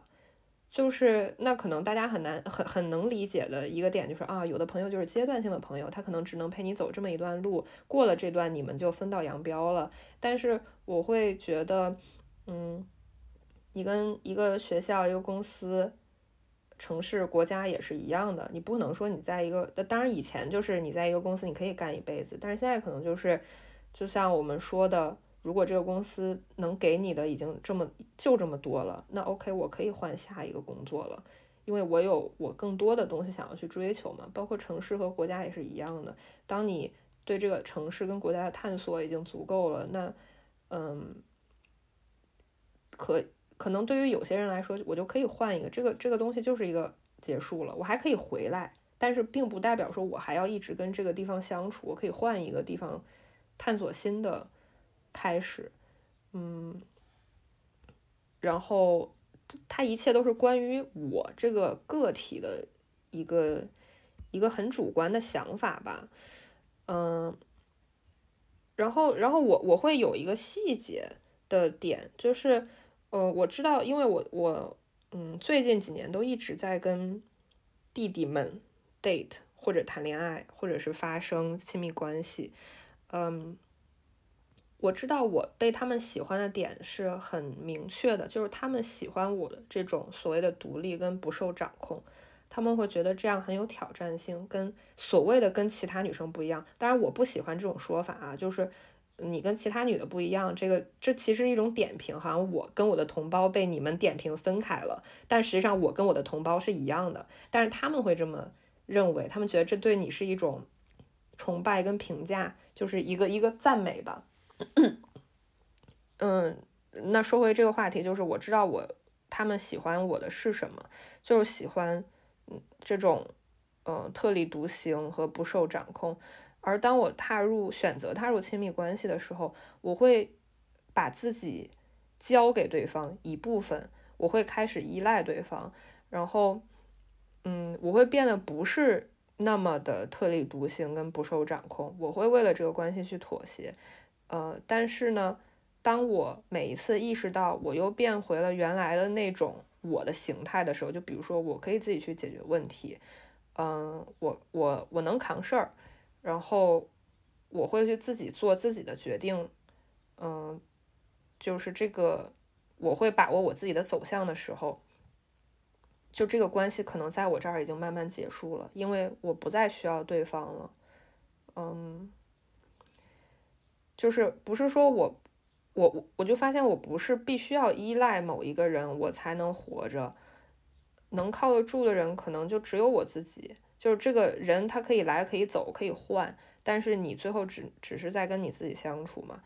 嗯，但这也并不意味着亲密关系不重要。就像很多人说啊，女的就应该好好搞钱，不要把那些精力投入到那些情情爱爱上面。我不是这么想的，就是。我不觉得搞钱和亲密关系哪个更重要，或者说它对于我来说，它都不是我人生中最重要的东西。嗯，就是我最重要，我人生中最重要的东西是跟我相处，跟我自己这个人相处。那不不管是什么搞钱啊，什么运动啊，什么谈恋爱这些，它都是跟我相处的一个小的分支而已。嗯，亲密关系也对我很重要，我仍然会在下一次出现这个心动的时候，我还是会选择主动投身，但是可能还是这么一个过程，就是我先是独立的，我把自己交给对方一部分，后来我又抽离了。就当我完成这么一个形态的时候，那这个关系从开始到结束，它已已也完也完成了。对，好神奇哦，感觉感觉这些人都是都是一个短暂的循环，就是你从独立到依赖对方，然后又到独立，然后又跟对方分开，然后你在独立的状态下又遇到一个新的人，然后又开始这个循环。嗯，我觉得我我好像。就是我寻找的亲密关系对象全部都是基本上都是年长男性，然后我在我也很清楚的知道我在年长男性心目中的魅力在哪里，就是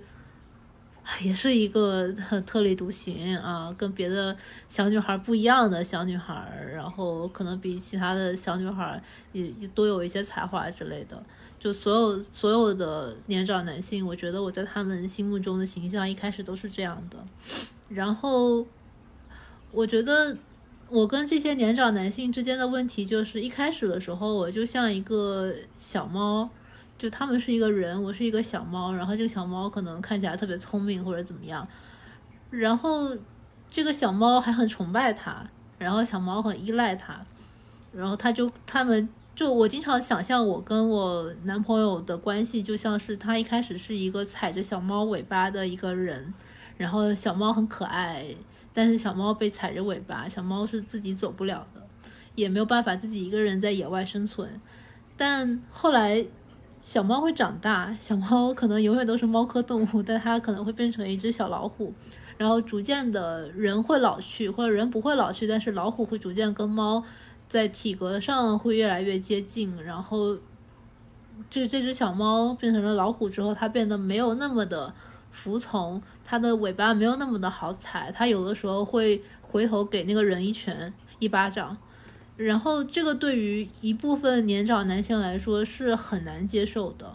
就是他们他们可能会希望你永远是一那个小猫，永远是崇拜自己的，就是他们就有很多年长男性，我觉得他们的一部分的人生价值到了这个阶段，就是能够对于小女孩。就说好听了，说体面的，是有一些帮助，有一些支持；说不好听的，就是他们他们想从这些女孩身上汲取一些精力，汲取一些他们所没有的活力。嗯，我觉得我跟我的男朋友之间多多少少是有这样的关系的，但是因为我成年了，然后我也是非常自主的选择这段关系，所以这段关系显得没有那么的，嗯，是 PUA 或者是需要被放到微博上面去。变成一桩公案，就是我是完全独立自主的选择这段关系，然后甚至是我自己主动的，所以我觉得还还 OK。但是就是我们该如何面对这个成长了之后的问题，这个其实就是在在看《再见爱人》的时候。我跟我的男朋友一直在讨论的，就是我们发现有一对 情侣一直 trigger 到我们俩，就是王诗晴跟老纪，因为我们俩之间的相处方式就很像王诗晴跟老纪一开始的那个相处方式，就是一个行业老前辈跟一个行业新人，然后老前辈帮助新人，老前辈指导新人，然后新人逐渐的长大，不再那么新了，到了快三十岁了，他也想要有自己的审美，他也想要有自己的意见，但是那个老前辈。不停的在指导他，这个老前辈有可能没有那么的有资格指导他，因为老前辈的成就也没有那么的高。但是老前辈因为自己的事业发展也到了一定的就平台期，所以他也没有办法以其他的方式实现自己的价值，所以他很坚持，希望能够在小女孩身上来来发挥自己的余热。对，然后这这两个人的关系一直 trigger 到我们俩，就包括王诗晴说。嗯，我不再那么崇拜老纪了的时候，嗯，就那那个左右，我们俩，我跟我男朋友之间发生了很大的争吵。在在那之后，我们每次看《再见爱人》，基本上都看不到结束，都 都会大吵一架在中间。对，后来后来我们坚持到了这个节目结束。嗯，所以我觉得，我觉得我觉得那个一开始的时候，我们那个关系就是我作为一个小女孩寻找一个年长男性，然后通过他的认可来获得对于自己价值的认可，然后年长男性通过对于对小女孩的支持、帮助、教导来获得对自己价值的认可。这个关系本身就是非常不正确的，非常不应该的。嗯，虽然虽然。在我们这个例子里面，他最后有了一个相对比较好的发展，那可能跟我们俩就奇迹般的愿意跟对方沟通的这个能力和意愿相关吧。但基本上，这样像这样的关系都会走向非常糟糕的结局，因为他们俩之间就是很不对等的。他们俩一开始不对等，后来如果这个小女孩长大了，他们之间会逐渐要面对这个关系崩坏的问题。如果这个小女孩一直没长大，我觉得这个是一个更糟糕的问题。所以，我觉得我们现在一直在面对这个我们的关系一开始的时候开始的这个非常不平衡的问题，给我们现在造成的一系列的影响。嗯，那问蒋老师，在《再见爱人》这个节目里面，你比较能共情谁？我觉得这个《再见爱人》这个节目，看这个节目。的处境和心境很重要。就比如说，池老师处在这样一个关系，在里面能找到很多共鸣的地方。然后我现在其实没有这样的困扰。然后我看的时候，而且我不是一个特别擅长亲密关系的人，就是我有过那种，嗯，双方比较紧密的，就是一起有有这样的关系。但是在我的人生经验中，就不是很多。而且我其实不是特别喜欢建立这样的关系。嗯，所以。呃，就是我的这个能能完全代入的，倒也没有那么多。就是之前老刘说了一个点，我跟老刘共情了，你知道吗？就是 就是因为。他他讲他们以前年轻的时候，他们都没钱嘛，就是打工族，嗯，每个月赚一点钱。他刚傅首尔是一个，其实是一个家庭都比较传统、想法比较传统的一个女性。然后那个时候老刘是个文艺青年，他特别喜欢那种漂亮的东西，他想买一个特别喜欢的帽子。然后但是，嗯，对当时的工资来说，这个帽子挺贵的。傅首尔就说那个如果。嗯，就就不让他买，就说如果买我们就分手。然后买了这个帽子的话，嗯，就是你你要为我们的小家庭考虑，一切都是呃要要要节约钱，为我们的家庭的未来去去做一些打算吧。嗯，在在这个情景下，我觉得可能老刘的性格他可能就是一个从年轻来讲就是有点闲云野鹤，就不是那么。嗯，他他可能对这种事儿是比较大条的，但是在这个社会环境里，尤其是以前，他总会告诉你，人就是应该结婚的，然后结了婚，你就要精打细算，为你的小家庭过日子，要踏踏实实的。然后就是，如果一个这样性格的人在这种环境下，是会觉得自己有问题的，是自己不为对方考虑，是自己不成熟。嗯，然后我会觉得这种这种很多，其实我觉得也导致了这个人他在他在后面其实是有一些很隐形的对抗和。这种不满，嗯，然后就是因为我以前在我比较年轻的时候读书的时候，或者刚刚毕业的时候，我总是觉得是我的问题，就是别人好像都很在意找一个非常稳定的工作，要交社保，然后呃要要怎么怎么样，然后一个稳定的关系，什么样是是一个大家都有一个正确的稳定的关系，然后嗯，我总会觉得是是我有问题，是不是我是不是应该像。向这种社会的正常去倾斜，然后，嗯，到现在我已经不这样想了。嗯，我我想到了两个点，一个点是，就是，嗯，关于买东西，他喜欢什么样的东西这个点，就是我我就突然想到我之前写过的一个我的前同事，嗯，他就是误入，也不能说误入歧途吧，不能这么说，就是。呃，他去参加了一个形象管理的课，这课还斥巨资，就好几万那种。然后他们家管钱的是她老公，就她所有的工资都要交给她老公，导致她老公很不认可这个课，就觉得这是个传销，是个诈骗。是他甚至没有这么说，他就说你这学的是没用的东西，你还不如研究研究你的本职工作，你还不如好好带孩子，因为他那时候刚刚生完孩子，就因为他不认可这个，所以不让他去参加。导致在我去写写这个稿子的时候，嗯，这个采访对象他就试图游说我去，嗯，去给他，也不能说给他交这个钱吧，就是说他能帮我做做形象管理，我给他交多少多少钱就可以。他交的这个金额正好是他欠缺的，就是他这笔学费里面还差的这个钱，就七千块钱吧。然后，呃，我没有觉得这个事儿是，对我的冒犯，或者说是这个事儿是他很越界，或者是他是不是想骗我、拉我入伙什么的。嗯，我觉得这个事儿让我很难过。很难过的点在于，其实她老公从头到尾都没有理解她为什么想要参加这个课。他他跟我说的时候，他很滔滔不绝。我觉得也是因为他从来没有人问过他为什么想要参加过这个，想要参加这个课。他就说小的时候他妈妈总是打压他，说他很丑，但是他其实就是一个正常的长相，他一点都不丑。嗯，他也花了很多，因为他很不自信，他也花了很多时间精力去照着那种网上的教程去打扮自己，但是发现打扮不出来，不好看。然后他。那那他就觉得自己很土，就更没自信。加上他生完孩子之后身身材就发生了很大的变化，嗯，加上他对于职场可能他也觉得可能他想发展一门新的手艺跟技能，他觉得职场这个瓶颈期很快就来了。他觉得形象管理这个课，形象管理师他是他的算是一个救命稻草一样的东西。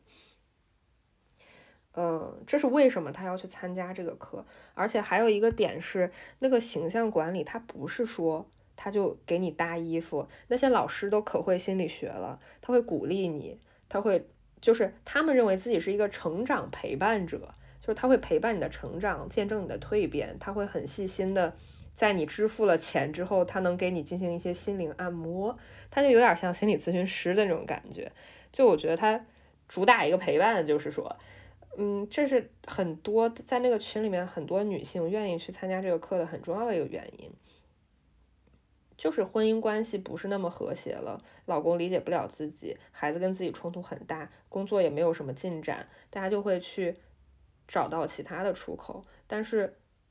他们的这些，比如说他们老公什么的，就只能看到你你今天穿的好看或者不好看。但他们不会给他们更多的精力去倾注到他们，比如说你为什么想要去参加这个课，你为什么想花这个钱？他们老公没问过这个问题，然后，嗯，就我觉得这这一点是在夫妻关系或者很多亲密关系发展到后面让我觉得很很难过的，呃，一件事儿。对，哦，我印象我印象最深的是老刘看那个沙尘暴。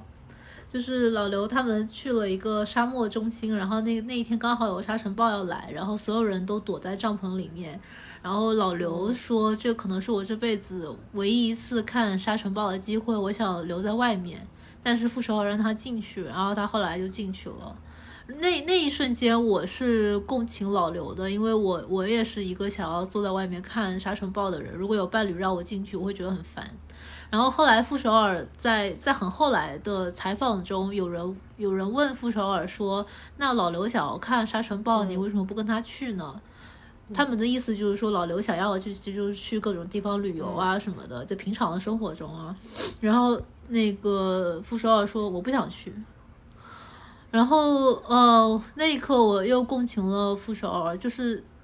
在我的生活中也有很多类似的。场景就是我傅首尔跟老刘他们的生活阶段，虽然他们同龄人啊，但他们因为事业发展的不同，所以现在可能处于不同的生活阶段。然后我跟我的伴侣因为年纪差很多，所以我们也处在一个不同的生活阶段。比如我现在更关心的就是我想写一个很好的稿子，但他更关心的就是他想要去各种地方玩。所以很多时候就是我的伴侣就说他想要去。呃，环球旅行，想要坐游轮去到处玩儿，然后，然后我就说，我我不想去啊。就我一开始我会糊弄，一开始的时候，可能一两年前我会糊弄，我会说，呃，这个等我们有了这一笔钱啊，就是一年不需要工作的钱，我们就去吧。或者是说，那个等我有了一份可以在家办公的工作，我们就去吧。嗯，我会一直糊弄，但是我现在。深刻的意识到了这个是糊弄，我不想去。我有很多我想要做的事情，它不能够被妥协，不能够被让步。我想要去读书，我就是要去读书；我想要写一个东西，我就是要写一个东西。我不想把时间花在环球旅行上。嗯，所以我觉得。对于女性来说，好像说出这个我不想做是很困难的一件事情。在说出的那一刻，我就感到痛苦，我就感到我不应该这样说。嗯，但是我觉得还是应该说出来。我觉得两个人都应该首先为自己而活，这也是我最近一直在想的一个点，就是如果他真的觉得中国很好，北京很好，那他就应该回到北京，他就不应该为了我留在这里，因为就就人就活一辈子，就也就活这么几十年。如果你不能按照你自己想要的方式去过的话，也没什么意思。然后你。到头来，如果过得不如意的话，还要怪别人，那怪别人也没有办法改变你自己过去已经度过的时间，所以你不如就按照自己最想要过的方式过，然后你们再看能不能够凑到一块儿。我觉得这个其实是最好的方式，就是对于尤其是对于两个自我意识很强的人来说，你首先满足了自己的自我意识。然后再看能不能跟对方寻找出一条能够共存的道路。如果不行的话，我建议还是自我意识为先吧。我想到，如果我要跟我要留在北京住在他家里，我这样度过十几年，我我之后一定会恨死他的。就不管一开始的时候我是抱着多么大的爱和多么大的信心住到那个地方去的，我十年之后一定会恨死他的。但恨他有什么用呢？其实还是恨自己。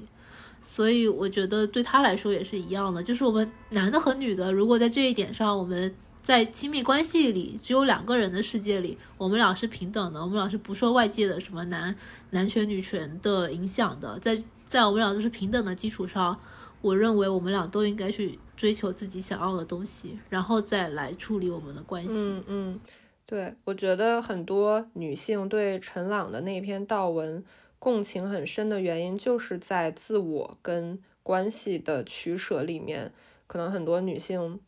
都会觉得，为什么女性总是牺牲的那一方？然后我自己其实也在想，嗯，我跟弟弟的选择就是，我们都不让步，我选了我的，他选了他的，我们都选了各自认为重要的事情。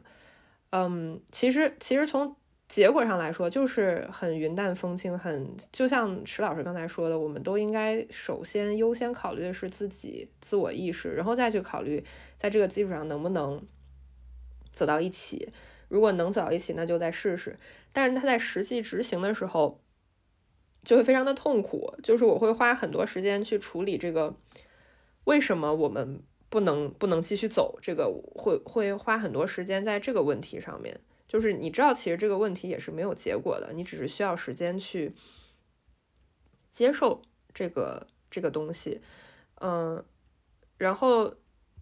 呃，但是就是当你的思路转变了，变成你不再去问对方或者问这个关系为什么，而是你去问自己应该怎么做的时候，我觉得你就会慢慢从这个里面走出来，嗯，然后。我我真正真正感到释然的时候，是有一天有一个朋友跟我说，他说也许对方就是没有能力去处理这种跨国关系，就是其实这句话就是很普通的一句话，但是我突然就意识到，OK，这原来是一种没有能力。我不是说没有能力是要被歧视的，或者说他是一个弱者呀，或者说对方很笨，不是这个意思，而是你接受了这件事情，对方就是。无能在这件事上他是无能的，就是他没有习得这个技能，或者说他现阶段他觉得这个技能并不重要，嗯，而且他有一种注定感，就是他命中注定的，他现在他就是没有能力处理这个事儿，你也不用去等他有能力，嗯，你也不用去等他学习这个，谁教他也不重要，反正也不是我教，但是他可能有的人就是没有，他可能暂时没有，也可能一辈子都没有。但是你一旦接受了他现在就是没有能力处理这件事的时候，反正对我来说，我当时就释然了，就我就不再问为什么了，答案就是没有能力，就是这样。对对对，这也是我在亲密关系中学到的重要一课，就是不要认为自己可以改变对方，你要做的事情就是在目前现在的这个条件下，对方的这个条件下，你做出你的决定就好。对，然后哦。嗯，这个就是所谓的课题分离。对，然后刚才我想到了我的第二个点要说啥，我突然想到了，就是 在那个杨波的那个事儿上，就很多人在说，嗯，很很多人说，就很多人会下定义，嗯，说很多文字博主啊，他们下定义就是 NPD 就是这样，就是，嗯，就是我，呃，我我能理解大家会想要给一个傻逼、一个人渣去冠一个名词儿，这样子就更更能解释，或者说你就更其实，但是它是一种很偷懒的做法，嗯。首先，我其实自己也去了解过 NPD 这个东西。在我跟某一任分手的时候，我去看了很多书，去了解什么是有毒的人、有毒的关系。然后我甚至当时还问了我的咨询师，我说我在小红书上看到了很多关于 NPD 的解读，我觉得他很像你。你说这个人是不是 NPD？然后我觉得咨询师可能也挺无语的，就是怎么这个人他在小红书学习了一些术语，完全不专业，他就来跟我探讨这个术语了。然后咨询师给我的。解释他的回答，嗯，我觉得也可以分享给很多人，嗯，包括之前那个池老师问我类似的问题，就是说，嗯，我到底是不是受害者，或者说这个关系里面有没有 PUA，或者说他他是不对等的，嗯，就是我觉得这些名词儿、这些定义、这些解释，其实有的时候你你不能完全的对号入座，因为他总总有一些人，他总是有细微的差别的嘛。嗯，你去判断一个人是不是 NPD，他其实是很复杂的。有的人他就只是 N，他只是自恋而已，但是他不是自恋人格障碍，他还没到人格障碍那个份儿上。但是可能社会对于很多人的培养，尤其是很多男性，他就会培养成一个自恋者。这种自恋者，他就是到一定程度他会伤害别人的。嗯，去判断这个人是不是某一个标签的某一个有精神问题的人是很难的，而且。嗯，他也不该交给我们去做。我觉得，就当时咨询师的说法就是，嗯，与其去判断是不是这样一个人，其实你你更能关注的是你自己的感受，你是不是舒服在这个里面，嗯，你的情绪是什么样子的，你喜不喜欢这样，或者说他让你有多难受，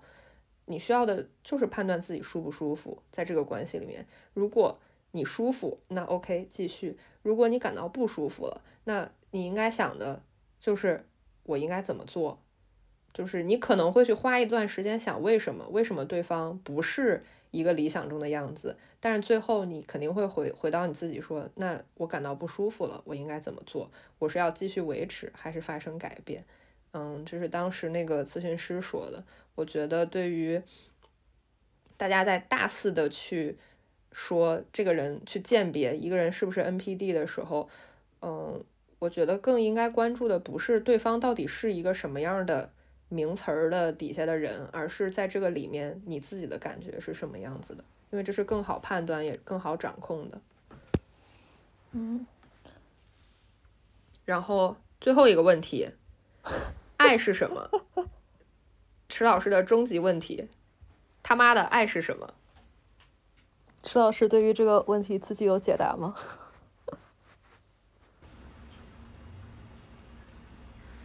嗯，有，我现阶段的一个探索，就是，嗯，也是我在《再见爱人》里面看到的，就是产生的一个灵感，就是王睡睡跟张硕的关系，它特别像是我在十八九岁的时候拥有的第一段亲密关系，就是那个时候有一个学长，那个学长。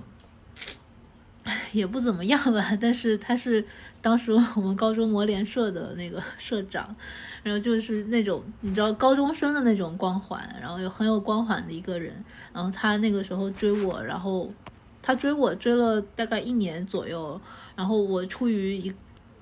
就是我根本就不知道什么叫喜欢人。我觉得我当时，我现在想，是我完全出于一个虚荣心，就是我也想要有个男朋友，大家都有了，我也想要有个男朋友。其次，我也想成为学校的风云人物，跟他在一起，全校都会知道我跟他在一起了。出于这些肤浅的目的，我跟他在一起了，并且一直在一起了大概有快三年吧。就是你知道，年少的时间过得很快的，一眨眼你就从高中到了大一，然后你就这样就过了三年。然后，然后后来我就。到了很后来，我后来在，在我二十岁的时候跟他分手了，然后有了我真正意义上的初恋，就是我喜欢上了一个加拿大籍的台湾人。在那之前，在就在在喜欢上他了之后，我反我反思我之前的那个跟我的第一个关系，我就发现我们当时是在假装谈恋爱，就是我们之间做尽了所有恋爱应该做的事情，就包括那些呃吃醋啊、吵架呀，然后占有欲啊什么的，但这一切都是都是演出来的，就是我们在模仿。谈恋爱，就是我们知道大人们是这样谈恋爱，他们之间会有这样这样，比如说你跟一个女生吃饭，然后或者是很晚回来，我就要生气。这个并不是我喜欢你，然后我害怕失去你，然后我才会对这个感到生气。这个是我后来有了各种各样的心理咨询，我才能够梳理出的这样的一个心理变化的过程。但是在一开始，我跟那个男生是没有的。我跟那个男生就仅仅是我认为我应该生气，所以我生气了。然后那个男生觉得我认为我应该道歉，所以我道歉了。所以我觉得我们在当时拥有的是一个非常假的关系。我其实并不欣赏这个男生，这个男生追我也只是因为我最好追。我们当时年级里面有非常多比我漂亮和优秀的女生，他选择我只是因为我最有可能答应他。在后来我跟咨询师的讨论中，我终于得出了这一点，然后我就意识到，对我来说，现阶段有一个就是对于爱的标准，就是爱是一种无需扮演的，从心底深处。发出的认可，就是你真的认可对方。首先，就这个是一个很高的要求，其实就是并不是有一个有一个男的青年才俊赚很多钱，在金融行业工作，我就会认可他。就首先我要了解我自己，我知道我对于什么东西我会产生认可，或者什么事情、什么品质对我来说是重要的。比如说，对我来说，跟我聊得来、好笑、幽默、有才华。是很重要的，我会认可这些品质，我就会去寻找这些。然后我在我现在的伴侣身上，我看到了这些东西，只要他不失去这些东西，我就永远会对他有很深的认可。然后在我们相处的过程中，我当然会对这个人有会也会有更多的理解，比如说对于他的童年，他处理以前的亲密关系的方式，他。很多对人的方式，我会有更深的理解，然后我对这一切是有认同的、有认可的，甚至是欣赏的。就是我不会再崇拜了，嗯，我觉得崇拜跟欣赏是不一样的。我现在对于我的伴侣可能是欣赏的，然后我虽然可能不太同意他，有可能有很大的意见，但是我依然是很欣赏他的。所以我觉得这个是一个爱的根基，就是我了解我自己想要什么，我了解我在对方身上看到的是什么，我深深的认可着这一点，我深深的认可着这个人，对，这可能是我现在的爱的基础。呃，关于爱是个什么东西这件事儿呢，嗯，推荐大家去看一下《爱的艺术》，就是。呃，这个书为什么我会看呢？其实我我很早就知道这本书了，就是在我我试图去想我应该怎么做的这个过程里面，就是我跟弟弟这个关系，OK，现在已经到这儿，我应该怎么做的时候，我就去看了这本书。嗯，就是这个书里面讲了什么呢？他讲了，首先他就说，他就讲了很多，比如说为什么爱是一门技术。就是你为什么需要去学这个东西？就比如说你会去学赚钱，会去会去学怎么骑自行车，但是为什么没有人去学怎么去爱？他是需要学习的。然后他也讲了为什么人会害怕孤独，怕不合群儿，怕跟别人不一样，怕与人隔绝。嗯，以及他也说了最重点的东西，就是爱到底是什么。然后他的这个书里面给出来的一个。结论大概的结论就是说，爱是，嗯，一种创造性的给予。它在当时的这个流行里面，就是说，如果是你把东西给别人了，就解释为你放弃了，或者说被别人夺走的东西，或者是牺牲。但是在这本书里面呢，作者的想法就是，有创造性的人对于给的理解是完全不同的。他们认他们认为给是力量的最高表现，恰恰是通过给我才能体验我的力量、我的富裕、我的活力，体验到生命力的升华，使我充满了快乐。我感觉到自己生气勃勃，因而欣喜万分。给比得带来更多的愉快，这不是因为给是一种牺牲，而是因为通过给表现了我的生命力。嗯，就这是他给的解释。然后我我我自己的感觉是因为我跟弟弟探讨过一些关于类似的一些想法吧。就是以前我觉得弟弟最珍贵的一个点是他是可以倾听和共情的，这这对于一个男生是很难得的。可见我们对男的要求是多么的低。就是嗯，我说的所有的事情，即便他可能不了解这个事儿，或者说他没有参与这个事儿。是他完全不了解的领域，但是他是能够 get 到你在说什么的，然后他能给出他的回应，我觉得这是他很珍贵的一个点。但是在我们关系的后期，就比如说最近，呃，最最后的一些聊天的时候，他否认了这些，他说这样做很累，嗯，是一种自我牺牲，他不想再做这样的人了，嗯。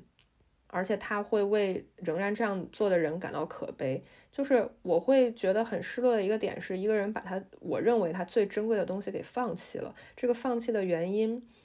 嗯，可能是因为他自己强制自己放弃。因为我觉得能共情其实是一种天赋，你把这个天赋给放弃了，你强制自己关上了自己的耳朵，这其实让我很难过。而且，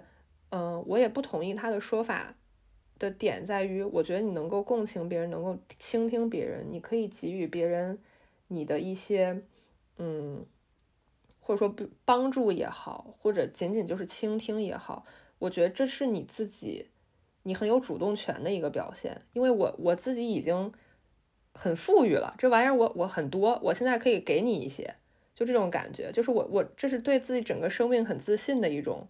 表现，而且。你你有来有回，你给了你才能获得嘛。你有来有回这个事儿，它是一个流动的，我觉得这是一个很好的事儿。但是对方把这个我认为很珍贵的东西放弃了之后，我就会觉得有点失落，就是有一种我原来是因为你这个东西这么珍贵，我才因此而欣赏你，但是你把我认为最珍贵的东西给舍弃了的这样一个感觉。嗯，而且这个书我觉得很有意思的一个点是，他在讲。你怎么去爱别人，或者说爱为什么是一个技术、一个艺术？之前他讲的更多的是自己，就是其实他 A K A 就是我们现在说的很烂俗的一个一个词儿，就是爱自己。但是他讲的更具体、更细致吧，嗯，就是你为什么要把更多的关注给你自己的这么一个感觉？嗯，这是书里给的一些。回答就到底爱是个什么东西？那关于我自己的关于爱是什么东西，我的回答是，嗯，爱是我对这个世界的看法。因为，呃，虽然我们讨论的是亲密关系，但是我自己是认为这个爱它不一定只来自于很很个体的两个人，可能来自于好吃的饭，嗯，好看的海，来自我和运动的关系。我做了我喜欢的事情，我从里面得到的反馈，我觉得这也是一种运动给我的回馈，也当然也包括我和朋友的关系，我和这个嗯我的父母的关系，还有我跟世界的关系，它是一个我在跟整个世界的互动。如果把这个爱的设定不。不只局限于啊，我就就是跟某一个人的关系的时候，我就会觉得，哎，这个事情其实是一个挺浪漫的事情。爱本来就是一个很浪漫的事儿，嗯，但是我现在除了这个亲密关系，我还有很多可以支撑我的东西，我就会觉得我其实并不缺这个东西，我自己也能给我自己，这是我的解释。